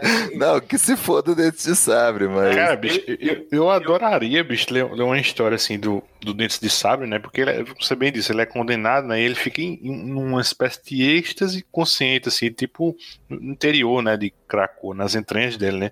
Aí eu, porra, eu adoraria, assim, ver uma história, assim, dele, tipo assim, ele aprendendo a se comunicar com Krakoa, né? Assim, ele no ventre da ilha, ou ele meio que tentando, assim, botar em revista, assim, toda a vida dele. Eu não sei. Eu acho que tem potencial aí também, sabe? Quem sabe uma redenção, né? Dá para perceber que ele pode passar muito tempo e, e não, né? Não sei. Uma coisa que eu, que eu queria destacar também, é, né, nessa, nessa mesa também é a cutucada, né? Que a mística ela dá no noturno, né? Que por acaso é filho dela, né? Ela faz uma provocação com a religião dele, né? E, é, e ele é bem espirituoso, né? Ele acaba, de certa forma, formulando uma das três leis, né? É, é, realmente algo a se questionar o que ela fala para ele, né? E ele, e ele responde assim: eu acho que é uma boa resposta. E é uma boa resposta, inclusive, de se fazer, né, meu? Ele fica falando: ó, vamos povoar o mundo aqui. né? Então, assim, é, é, é, a cara do Noturno fazer isso, né? Que o Noturno, ele é, embora ele tenha esse nome, ele é um personagem solar, né? Ele é um personagem para cima, alto astral, assim. Então, acho bem legal essa resposta dele, sim, cara. E o que eu acho também, a, a, ainda do Dentes de Sabre, cara, é assim, eu adorava ele na, na Era de Apocalipse. Ele heróizão, assim, que ele tinha aquele mini-mi, né, meu? Tinha o, o, Selvagem, né? É, o irmãozinho mais novo dele. Assim, adorava, né, meu? Os dois de com a roupa meio parecida, assim, achava isso um barato. E eu acho muito legal que na condenação eles falam que talvez ele tenha uma chance de se redimir. Uma missão que você mande o Dentes e Sabe, assim. Não, eu acho ele um. Sabe, eu acho ele um assassino, um serial killer, mas ao mesmo tempo é um personagem tão legal, se você lembrar do passado, né? Os confrontos com o Wolverine, a época que ele ficou meio bichinho de estimação da Dinamite, né? Aquela luta dele com a Psylocke, pô, acho isso, acho isso tão legal, cara, assim que é, é, é ele é realmente um personagem forte, que ele não, ele, eu acho que ele não vai ficar desaparecido por muito tempo, cara. E pô, assim, a, a, aí você para você para para pensar, cara, que assim, eles condenaram o Dente de Sabre, sendo que assim, todo mundo lá naquela mesa tem culpa no cartório, né? Inclusive o Xavier e o Magneto sendo massacre, né? O Senhor Sinistro e o Apocalipse, então nem se fala, né? Então, assim, eu até pensei assim, né? Falando assim, ó, que essa nação, ela tá sendo construída, a estrutura dela, os pilares dela, tá sendo construída por assassinos, né? Por genocidas, né? E aí, eu, quando eu pensei, eu falei, mas peraí, é difícil uma sociedade que não é construída por isso, né? Porque a, a sociedade é construída pelos vencedores, né? E para eles vencerem, eles precisam não ter tanto escrúpulo assim. Então, é um cuidado assim que, que eu estava tendo, assim, falando, nossa, que esquisita esse conselho, assim, com esse grupo tal. E, e se você for ver, ele reflete boa parte da nossa história, assim, né? Talvez não toda, não precisa generalizar,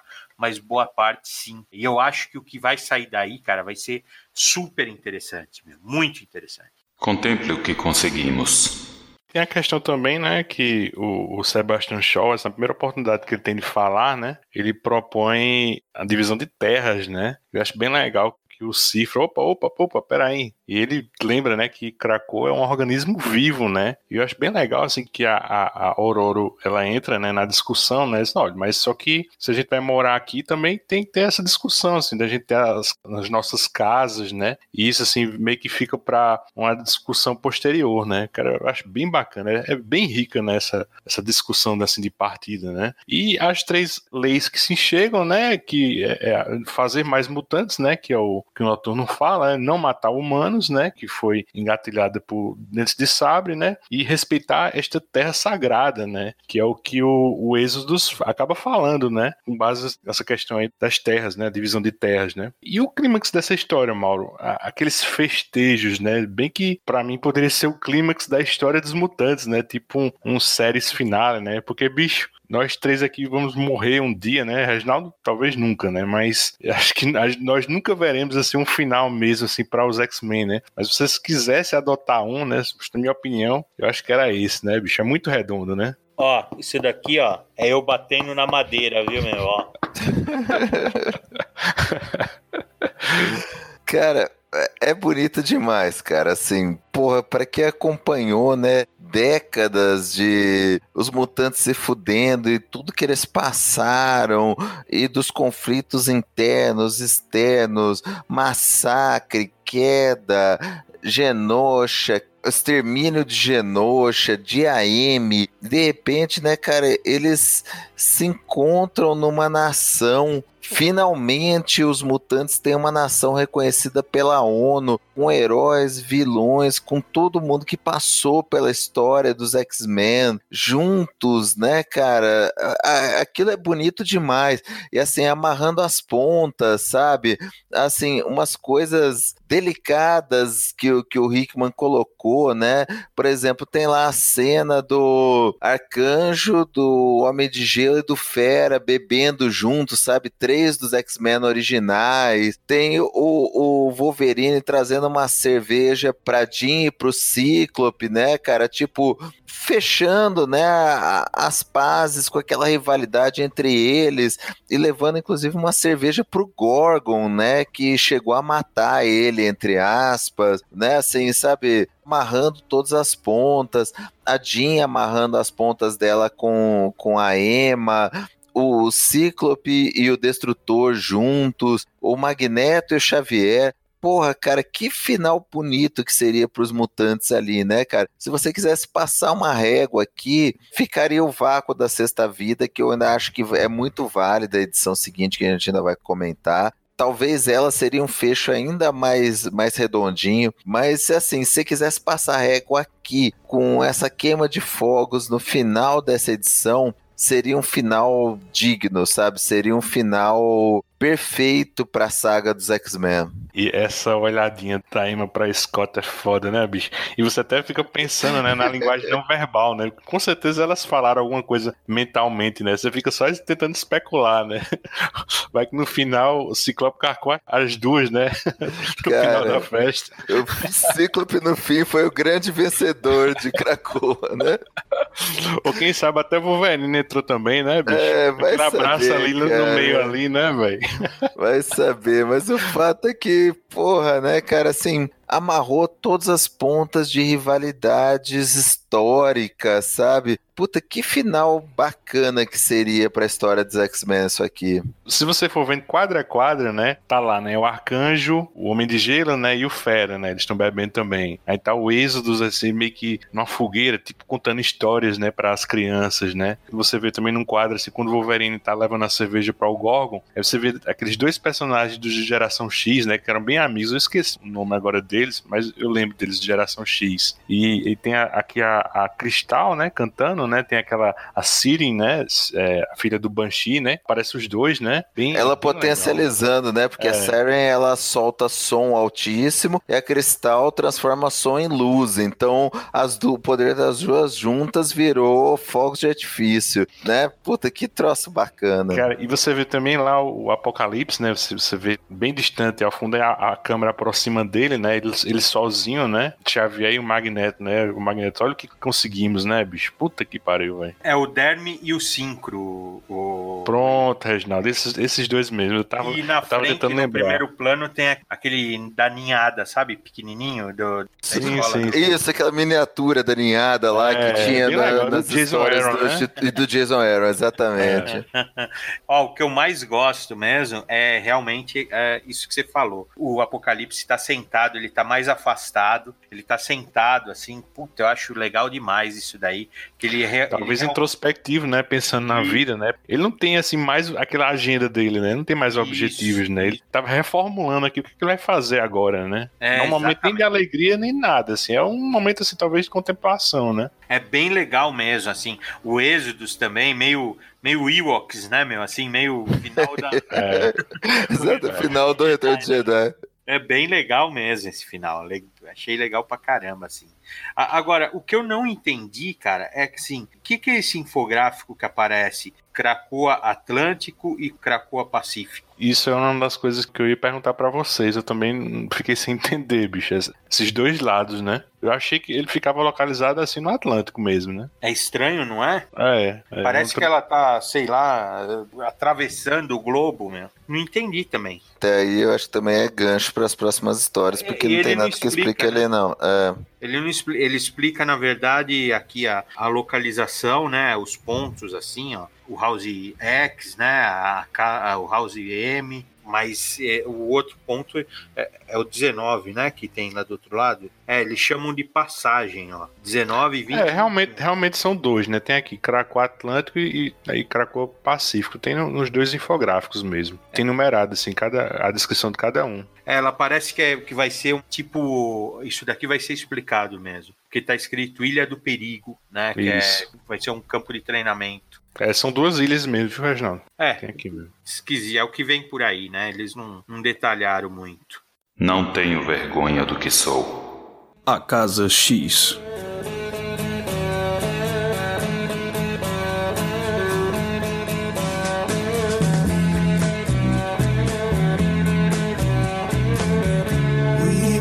passed on the stairs, We spoke of was and when. Although I wasn't there. He said I was his friend, which came as some surprise. I spoke into his eyes. I thought you died alone a long, long time ago.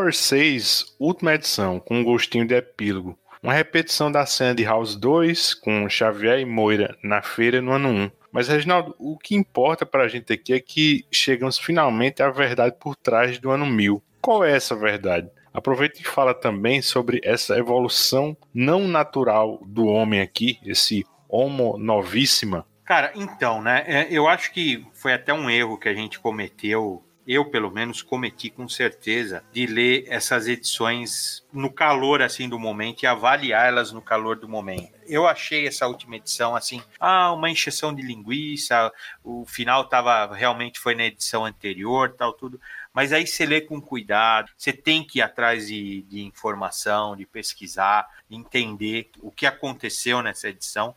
E eu acho ela, assim, hoje importantíssima, assim. Acho ela muito legal. Eu acho que é- aí ela amarrou de vez, assim, alguns pontos que até a gente mesmo estava questionando. Eu até no primeiro momento me incomodou isso dele repetir alguns quadros da segunda edição, né? Que é aquele encontro da Moira com o Xavier. Parece um festival, assim, né? Uma, uma, feira, assim, né? E até aí onde eu falei que, que ela comenta, né? Da jogada de tarô, né? Ela comenta da Eliana lá, né? Da Rasputin, da, da menina Rasputin, do Cardeal e da Torre, que parece que eles vão voltar a aparecer. Eu já ouvi já li alguma coisa falando que esses dois vão voltar a aparecer. Tanto é que fala que a Rasputin tá com o pé em dois mundos. Então isso é um gancho para que ela, que ela vai voltar a aparecer.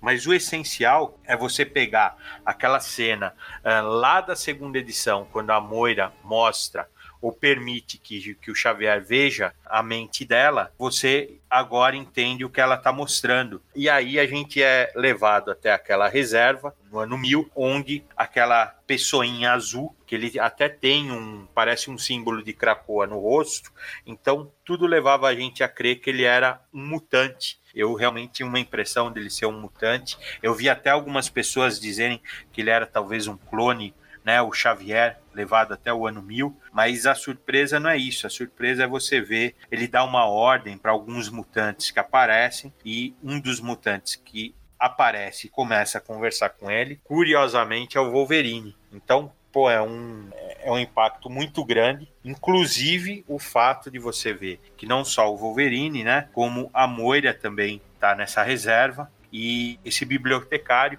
azul ele explica que realmente que eles não são mutantes eles também já não são mais humanos, mas eles são, vamos dizer assim, uma corrente evolutiva da humanidade, vamos dizer, uma, um- uma humanidade evoluída que se ligou cada vez mais às máquinas para alcançar esse nível evolucionário até o ponto de ambicionar a chegar naquele titã que é o buraco negro consciente, a sociedade formada por buracos negros. Então, quer dizer, você entende que os humanos no final venceram, ou uma versão da humanidade venceu, e os mutantes perderam, assim, definitivamente, né? Porque eles estão re- relegados a esse zoológico, né? Essa reserva, né? Isso daí é uma pancada para a gente saber, né? Essa é outra que ninguém esperava. Eu até comentei aí um pouquinho antes com o Mauro, falei, caramba, Mauro, a hora que eles mostraram pra gente lá na segunda edição, a gente achou que era um homem e uma mulher. A gente nem fazia ideia, a gente imaginava que os mutantes estavam cuidando de um tipo um Adão e Eva, assim, um sobrevivente da humanidade na reserva. E não era. Se você olhar, voltar lá na segunda edição, você vê que já era o Xavier e a Moira naquele desenho. Né? Embora eles estejam assim, Wolverine e a Moira. isso, isso, Wolverine e Amor, é isso. Eles estivessem assim distante, né, não com o traço tão delineado assim, mas você vê exatamente isso. E é um barato que ele tá contando todo o plano dele, né? O bibliotecário tá contando todo o plano dele, porque ele fala, ó, vocês não vão escapar, né? Vocês tam... a Moira também não vai morrer para ela não saltar, né? Voltar para a vida dela, ter aquele reboot que a gente já viu. E eles, ó, amanhã a gente já vai se unir com essa sociedade cósmica e acabou, acabou, acabou o mundo, vai, vamos dizer assim. É, e é o tempo do Wolverine meter a garra nele e na sequência também meter a garra na Moira, né? Ele faz uma série de explicações, né, a respeito da humanidade dos mutantes que, que são interessantes assim, né? O fato deles usarem as máquinas, né? eh, os sentinelas, o Nimrod, né? Legal demais isso, né? Dá um outro, vamos dizer assim, dá um outro foco para toda a história. E o fato do Logan também repetir a mesma ação que teve lá atrás, nas primeiras edições, de ter que sacrificar a Moira para ela voltar para o passado e tentar resolver, né, mudar, modificar esse futuro. Que aí eu acho assim super interessante, né, assim. E aí aparece mais um infográfico né, explicando as diferenças entre os mutantes, o Homo sapiens, esse essa nova ramo, né, que é o Homo novíssimo, né, que é, vamos dizer assim, é, é todos aqueles conceitos de pós-humanidade, né, de transhumanismo, ou seria um humano evoluído artificialmente, né, via construto tecnológico. É bem legal essa virada aí na última edição, quando você não esperava. Né, essa edição parecia quase ser só um epílogo, e aí você tem uma surpresa, né, realmente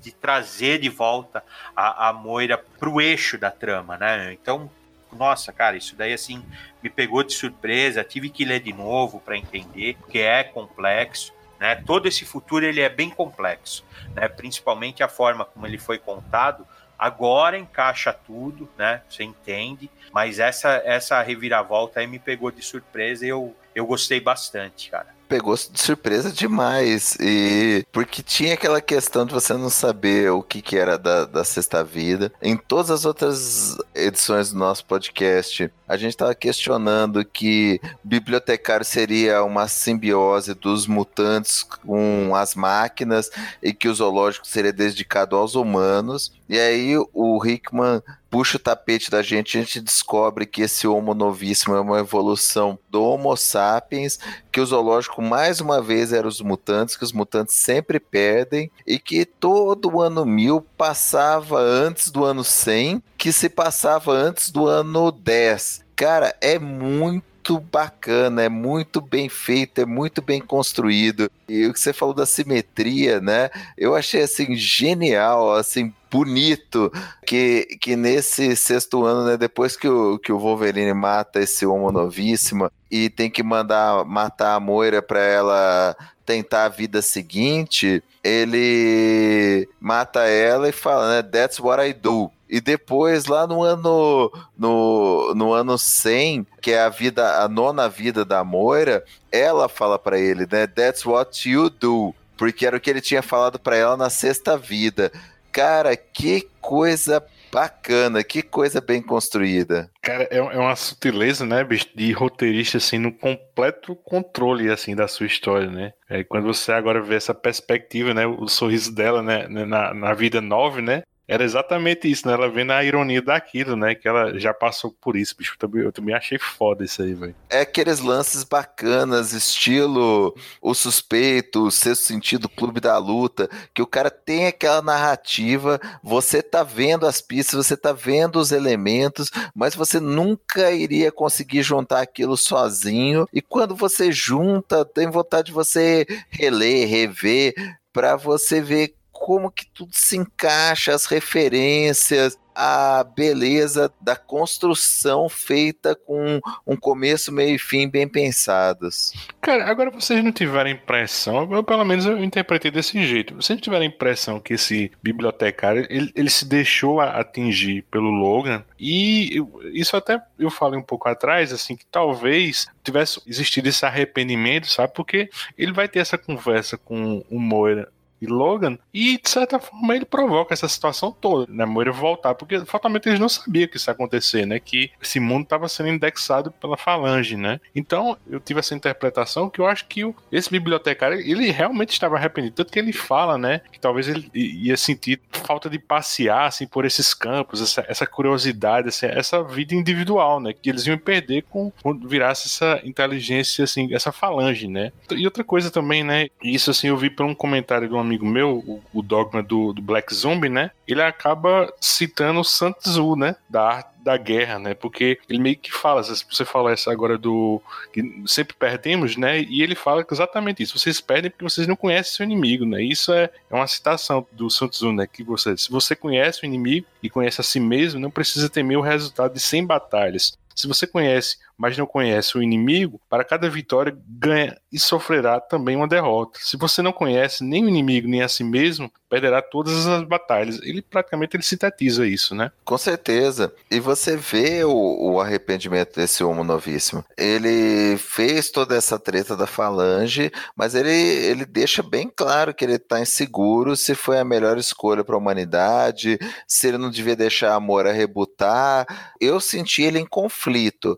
Eu não acho que ele deliberadamente deixou o Wolverine matá-lo, mas eu acho que ele estava hesitante se ele ia, se ele não ia, se ele deixava o amor a rebutar ou não. Eu, e viu, Mauro, eu acho que ele deixou, de... Mauro. Eu acho que ele fez, eu acho que ele, tudo que ele falou foi uma provocação justamente para criar esse tipo de atitude neles, tá entendendo? Eu achei que foi uma psicologia reversa que ele fez aí. Eu acho que ele não precisava de tudo isso. Eu acho que se ele fosse lá, vacilão, e ficasse olhando pro teto, o Wolverine passava ele.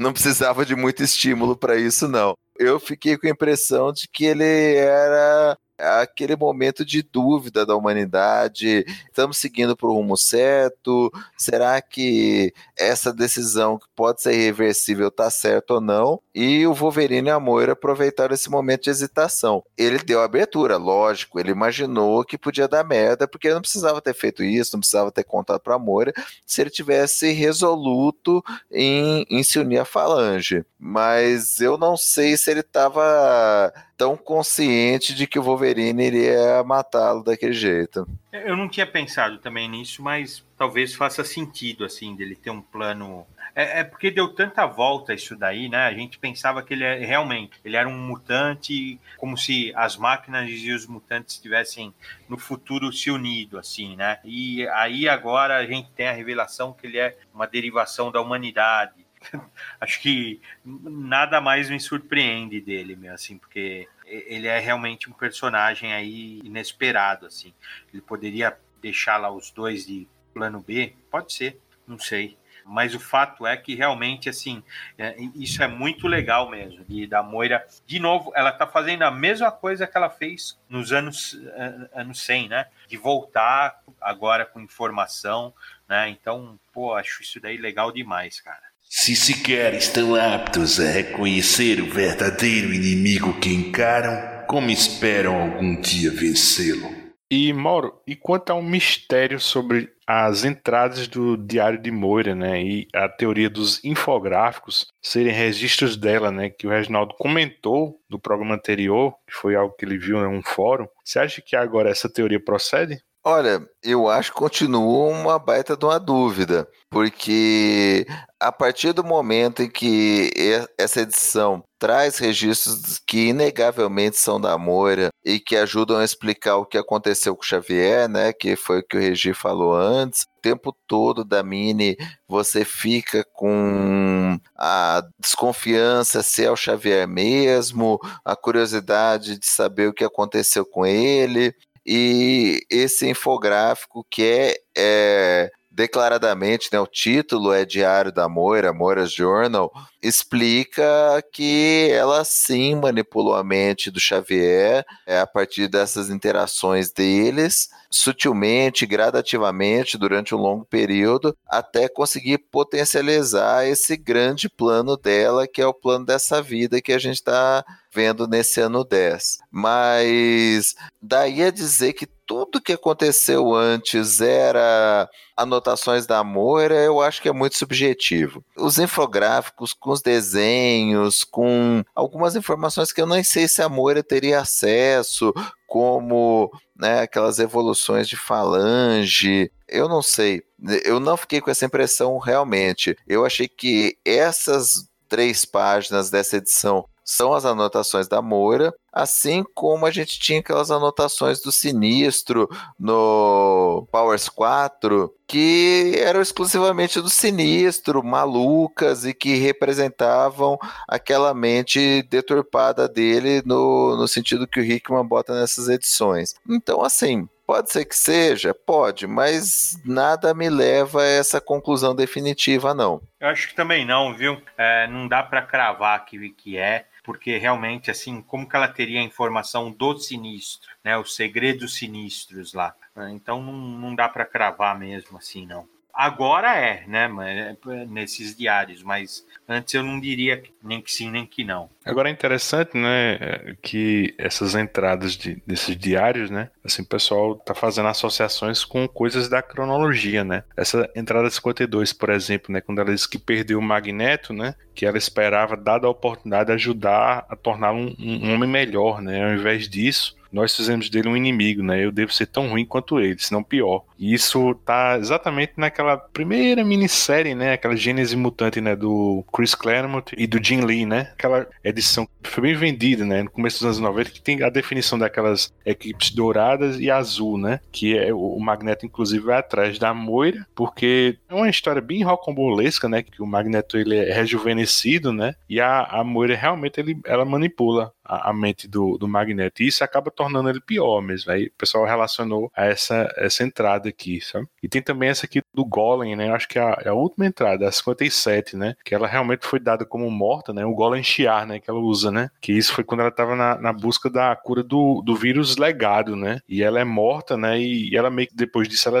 como ela diz aqui no, no, na entrada disso aqui, ela meio que fica nos bastidores, né? Também tem aqui, que ela não via com bons olhos, né? A aliança com o Sinistro, né? Justo porque ela já sabia o que ele tinha feito, né? No ano 100, né? Na vida 9, que era a adulteração dos quimeras e, e a criação dos farejadores, né? Isso ela também fala quando eles vão atrás do, do Sinistro. Sim, sim. Esses diários, eles são bem interessantes, né? É outra complementação, como a gente falou nas outras edições do podcast, né? São complementações que a gente não teria como saber se não tivesse sido escrito aí nesses infográficos. É uma explicação razoável para inserir tudo que aconteceu na cronologia, mas a gente vai falar isso um pouquinho mais para frente. Eu ainda acho que não encaixa tão perfeitamente quanto algumas pessoas querem fazer encaixar. Por fim, Moura tá naquela sala segura, né? que o Reginaldo falou ainda agora, e a gente também comentou isso no, no comecinho do primeiro programa, né? Que essa, esse não lugar, né, esse é, um, é, tipo um habitat, né, de Krakoa, onde a ilha mesmo assim não tem acesso, né, ou, ou manifesta consciência, ela, ela, é quase como um tumor, né, isso é descrito, né. Por sinal, essa é realmente a, a primeira interação, assim, de verdade, né, de Moira com o Xavier e Magneto no ano 10, né. Nos diários ela já dava indício que ia ficar um pouco de lado, né, como eu disse, nos bastidores, e aqui eles aparecem meio que agradecendo a ela, né, mas também escanteando, né, e aí surge a conversa, né, sobre a exigência de mística, né, de que ela quer que eles ressuscitem a Irene Adler, né, a Sina, né. E aí, minha amiga, a gente percebe que morrer queimado não é uma recordação muito boa, né. Aí a, a, a é bem clara, né, não pode existir precogs, né, sensitivos que veem o futuro na ilha, né. O que, é que vocês tiraram dessa declaração dela, esse momento, assim, Illuminati, né, vamos dizer assim? Cara, eu, eu acho adequado, assim, porque qualquer vidente, né, qualquer precog que vê o futuro vai ver que eles perdem todas as situações. E aí, quando você tem essa, essa visão do futuro, você desiste. E eles estão tentando fazer um negócio diferente. Eu, pelo menos, entendi desse jeito, né? Então, por isso, não teria nenhum mutante com o dom de prever o futuro, para realmente dar esperança para eles. Foi dessa forma que, que eu entendi, que eu acho até válido. Mas isso daí vai ser, né? É, galão de álcool na fogueira pra mística, né? Porque ela vai ficar doida Isso aí você vê na merda, assim, no, em cima das hastes, assim, do ventilador, antes de o ventilador ligar, bicho. É, tá armando. Exatamente. E vai dar merda com uma ou com outra. Se não der com a mística, vai dar com a Moira. A Moira já tá bem pistola. O Xavier e o Magneto falando: não, é, nós vamos segurar a onda e tal, mas um dia todos merecem saber a verdade que nós dois descobrimos. Aí a Moira fala: Você acha que eles querem saber que nós sempre perdemos? Aí os dois, não, mas dessa vez a gente vai fazer diferente e tal. Mas a Moira não me parece assim 100% convencida. Então, assim, a chance, o potencial de merda ali tem para vários para várias vertentes. Conhece os dois, né? Na verdade, conhece os três, inclusive Apocalipse, né? E eu acho que ela realmente, assim, imagina, agora ela tem uma consciência de mil anos. Pô, aí é difícil ser, ser esperançosa com esses dois caras aí que, assim, vamos dizer, eles estão no caminho certo, mas a chance, ela já, ela já tá visualizando a chance de merda, né? Começar com essa história dos precogs, né? Questão aí da avaliação que eles fazem também das posição nas mesas, né? O sinistro, por exemplo, parece que é um voto que ela perdeu. A impressão que dá mesmo é que os dois, ou ela está enciumada por não ser a figura pública, né? Todo esse empreendimento, ou realmente de ver os dois assim muito unidos, né? O Xavier e o Magneto eles estão muito unidos, né? Então ela parece nem não é nem questão de ciúmes, mas é realmente de dela ser escanteada mesmo, assim. Então é estranho isso. Nós sempre perdemos. Enfim, reboot ou retcon? As teorias e as expectativas dos senhores para esse futuro bem próximo que se avizinha. No momento que estamos gravando, X-Men 1 do Hickman tá para sair na próxima quarta-feira. E aí? Quem quer começar? Na minha leitura, teria que ser um reboot, porque não faz muito sentido esse fato da Moira ter unido o Xavier e o, e o, Magneto no primeiro ano, eles terem durante 10 anos brigado e acontecido tudo que aconteceu, sendo que eles já tinham procurado né, o Sinistro lá no primeiro ano, então ter acontecido massacre, queda, inferno e, e tudo que veio dali em diante sendo que um, os dois já sabiam disso, já sabiam do que a Moira tinha revelado, tinham pensado, já sabiam que, que esse futuro deles não daria certo. Não sei. É, até conversando com vocês, o Luigi falou: não, mas eles podem ter feito tudo isso e depois do décimo ano, visto que a Moira tinha razão e se reconciliado, não sei. Cara, é muito furo para mim. É muito furo em relação ao sinistro, é muito furo em relação ao escalonamento, ao nível de violência empregado do, dos X-Men contra o Magneto e vice-versa, para duas pessoas que sabiam tanto um do outro e do futuro. Então, assim, pelo que está aqui até agora, tenho visto como um reboot. Olha, o, o Hickman estabeleceu novas bases, o mundo dos X-Men é esse daqui em diante. Você vai encarar esse mundo dos X-Men como integrado ao universo Marvel 616, mas foda-se o que você leu dali para trás. O que importa é daqui em diante. E sinceramente, né, vendo a quantidade de material ruim, tudo que foi feito com meus personagens preferidos dos quadrinhos, eu tô ok com isso, sabe? Beleza, é o reboot, vamos começar do zero. Tem muita base para se construir, muita coisa legal a partir daí. Deixa as referências que o Hickman colocou. Eu vou guardar para sempre as histórias que eu li quando era moleque. Nada vai apagar isso, mas beleza, vamos começar o universo daqui em diante. Então, viu, Mauro? Sabe que eu mudei de ideia, viu, meu?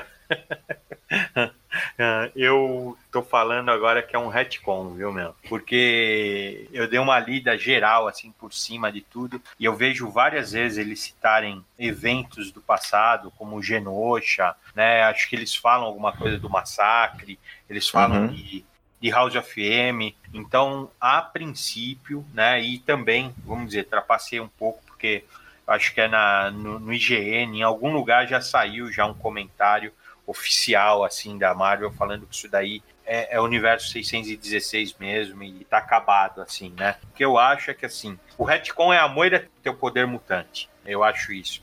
E aí tudo, tudo que vem disso é consequência, de certa forma, aí, com algumas ligeiras alterações. Por exemplo, eles buscarem no passado o sinistro, por exemplo, né? O ponto da aliança definitiva aí dos dois não consigo também apontar qual que é, mas eu, eu acho que é realmente tá mais para retcon do que para reboot, né? Não, não acho que, que eles iam zerar tantos eventos e que apareceriam durante a mini para reforçar essa ideia de não ser de não ser exatamente isso. E eu tô, tô tranquilo em relação a isso, porque realmente a história é boa, tá servindo assim de aditivo para o que vem pela frente. Eu acho que ele respondeu, não respondeu tudo, mas respondeu grande parte das coisas que a gente queria saber, criou curiosidade para outras situações, né?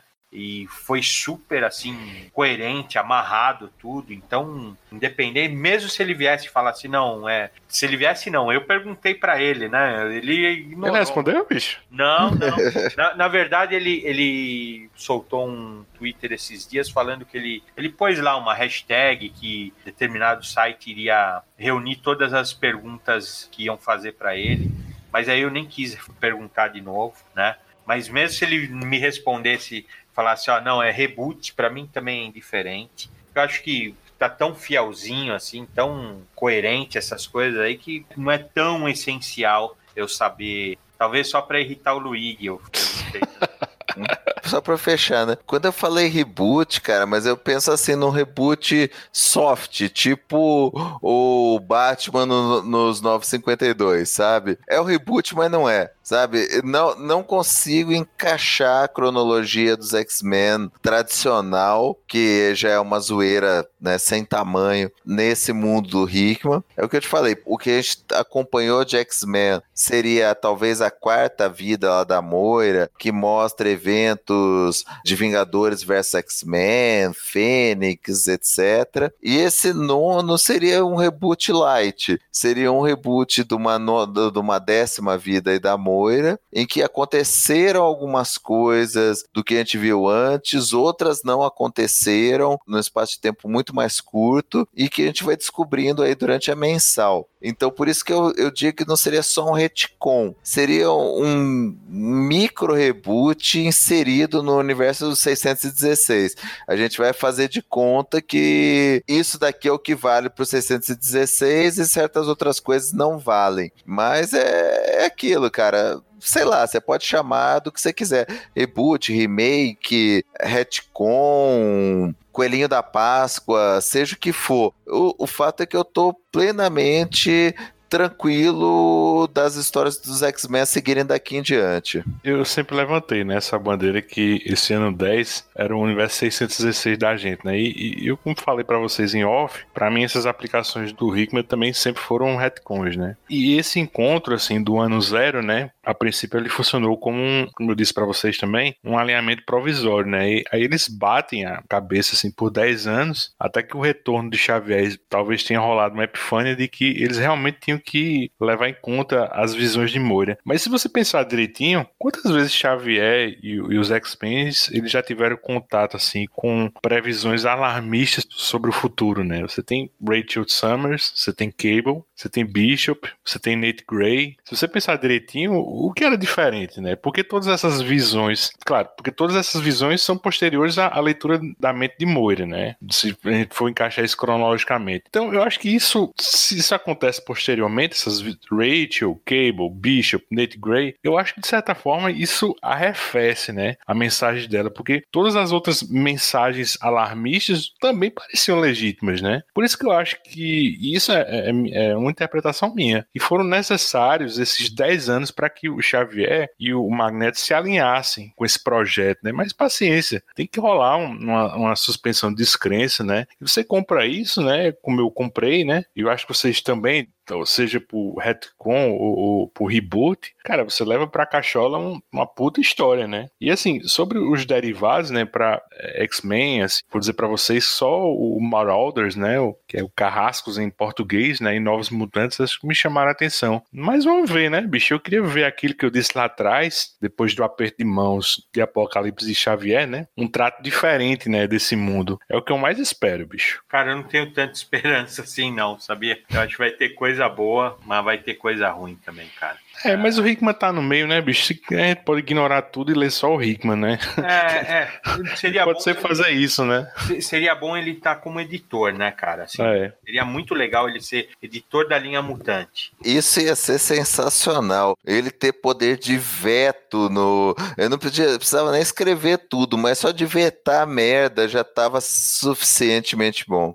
Humano, né, para segurar assim, né, os ânimos. Você fala, ó, vai por aqui, vai por aqui, a gente já tem a linha guia, desenvolve, deixa essa sociedade maturar um pouquinho, façam histórias menores, assim, sagas menores, né? Que eu imagino, por exemplo, os carrascos fazendo, sei lá, uma busca, uma perseguição de um mutante que todo mundo fala que tá morto, mas ele tá vivo, alguma coisa assim, sabe? Né? Os novos mutantes, sei lá, eles se ajustando na ilha, vai ter uma ilha de treinamento, vai ter também aquele flavor, né? Aquele sabor de X-Men que a gente conhece, vai ter as equipes mutantes, os novinhos, os treinamentos, mas também tem, tem tanta coisa nova, assim, né? Essa interação de heróis e vilões, a direção, quem vai fazer o, o dia a dia, o controle, né? As pessoas que vão querer, os mutantes que vão querer viver fora da ilha, porque aquilo lá também não é uma prisão. Ó, eu acho assim. E ninguém né, é santo também, né, Reginaldo? Você vê que o, o Hickman ele pintou a coisa como uma quase transcendental, né? Como se todos os mutantes fossem injustiçados, bonzinhos, mas, cara, tem muita gente ruim ali naquela ilha ali agora, viu? Não, principalmente no conselho, cara, né? É. O conselho, ele é formado, vamos dizer assim, se você considerar tirar o Xavier e o Magneto, né, a direção, quase são só três X-Men no conselho, né, que é muito pouco.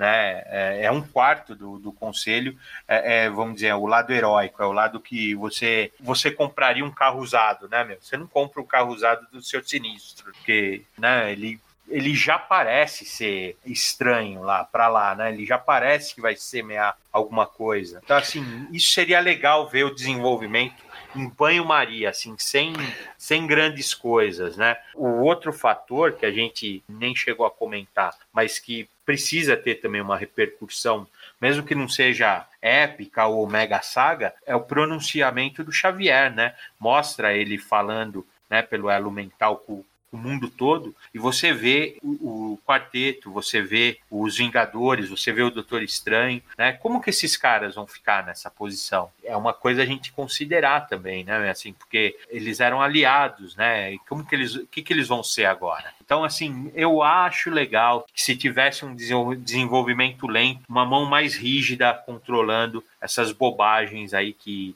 que, que, a gente sabe que os autores costumam fazer com X-Men. A revista que eu tô mais empolgado, assim, reiterando, que esse Marauders, né? Porque o próprio Hickman, ele falou que trabalhou lado a lado com o Jerry Dugan, né? Esse Jerry Dugan, acho que vocês estão lendo uma coisa que ele, que ele tá fazendo atualmente, acho que vocês estão gostando, que é o, Os Vingadores Selvagens, né? Com Conan. E, cara, essa capa da, dessa Marauders número 1 um, é bem legal, né? Porque é um navio, assim, provavelmente eles estão transportando as drogas mutantes, né? E você vê a, a Kid Pride, né? Ela tá com um sabre e uma faca, tá com o Lockhead, assim, enganchado do pescoço dela. Aí ela tá com um pano, um, que uma flanela, uma coisa assim vermelha, né? Que já existem indícios que ela talvez seja esse rei vermelho, né? E na capa tem o, o, o Homem de Gelo, tem a Emma Frost, o Bishop, o Pyro e a Tempestade. E também você tem um, no mastro uma bandeira vermelha. Aí isso o pessoal tá especulando que ela talvez seja o Rei Vermelho. E assim, é, o Hickman já falou várias vezes. A, a série que ele elogia, das novas séries aí do Dawn of X, né? Ó, oh, uh, só nos Novos Mutantes,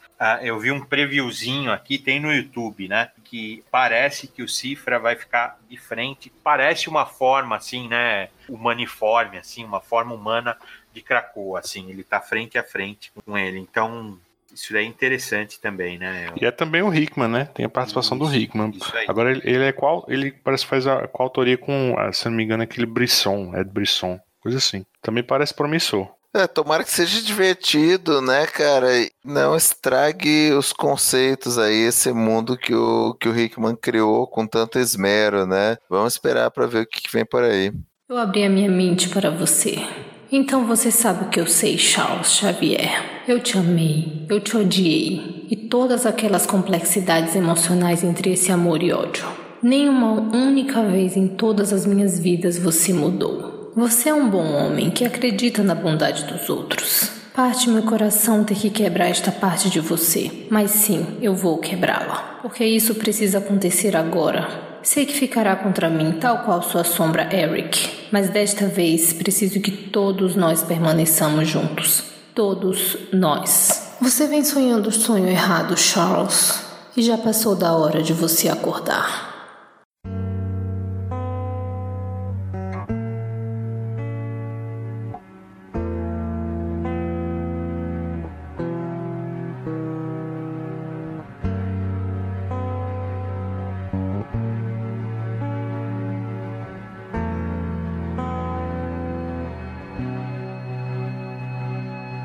Esse é o fim de mais um Escapistas. Esse podcast traz temas variados sobre quadrinhos e cultura pop. Estamos no iTunes, Spotify, Google Podcasts, enfim, no agregador de sua preferência. Para mais episódios dos Escapistas, acesse www.osescapistaspodcast.com.br. Se você gostou do que ouviu, assine o feed, por favor, divulgue os Escapistas na sua rede social, Facebook, Twitter e Instagram. Faz aquele comentário no iTunes, dá uma estrelinha pra gente, isso ajuda o podcast a ter mais visibilidade na podosfera. Segue a gente no Twitter, arroba os escapistas, no Instagram, arroba os escapistas podcast. Quer ajudar os escapistas a manter esse trabalho? Compra seus gibi dos X-Men, livro, Blu-ray, qualquer coisa, através de nossos links e banner no site. Quer deixar algum recado pra gente? Comentar o que você acabou de ouvir? Envie sua mensagem de áudio ou texto para os escapistas.outlook.com. Eu gostaria de agradecer novamente aos cidadãos cracoanos, Mauro Tchau, pessoal. Vou lá pra uma rave em Cracoa. e o Rei Vermelho, Reginaldo. Cara, escuta a minha voz de dor, a dor na minha voz e pensar que eu não vou mais ler isso, assim, meu, assim. Espero que não venha nada, nenhuma bomba, né, depois disso. É, ficamos mal acostumados. É, e tem Lane Yu, né, que vem aí, né? É exatamente isso que eu tô falando, meu, assim, ó, mal acostumado. um abração, pessoal, e até o próximo, os escapistas.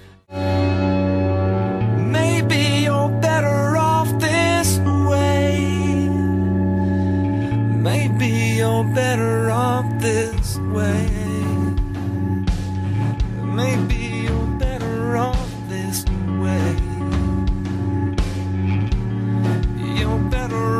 this. You're better off this. Maybe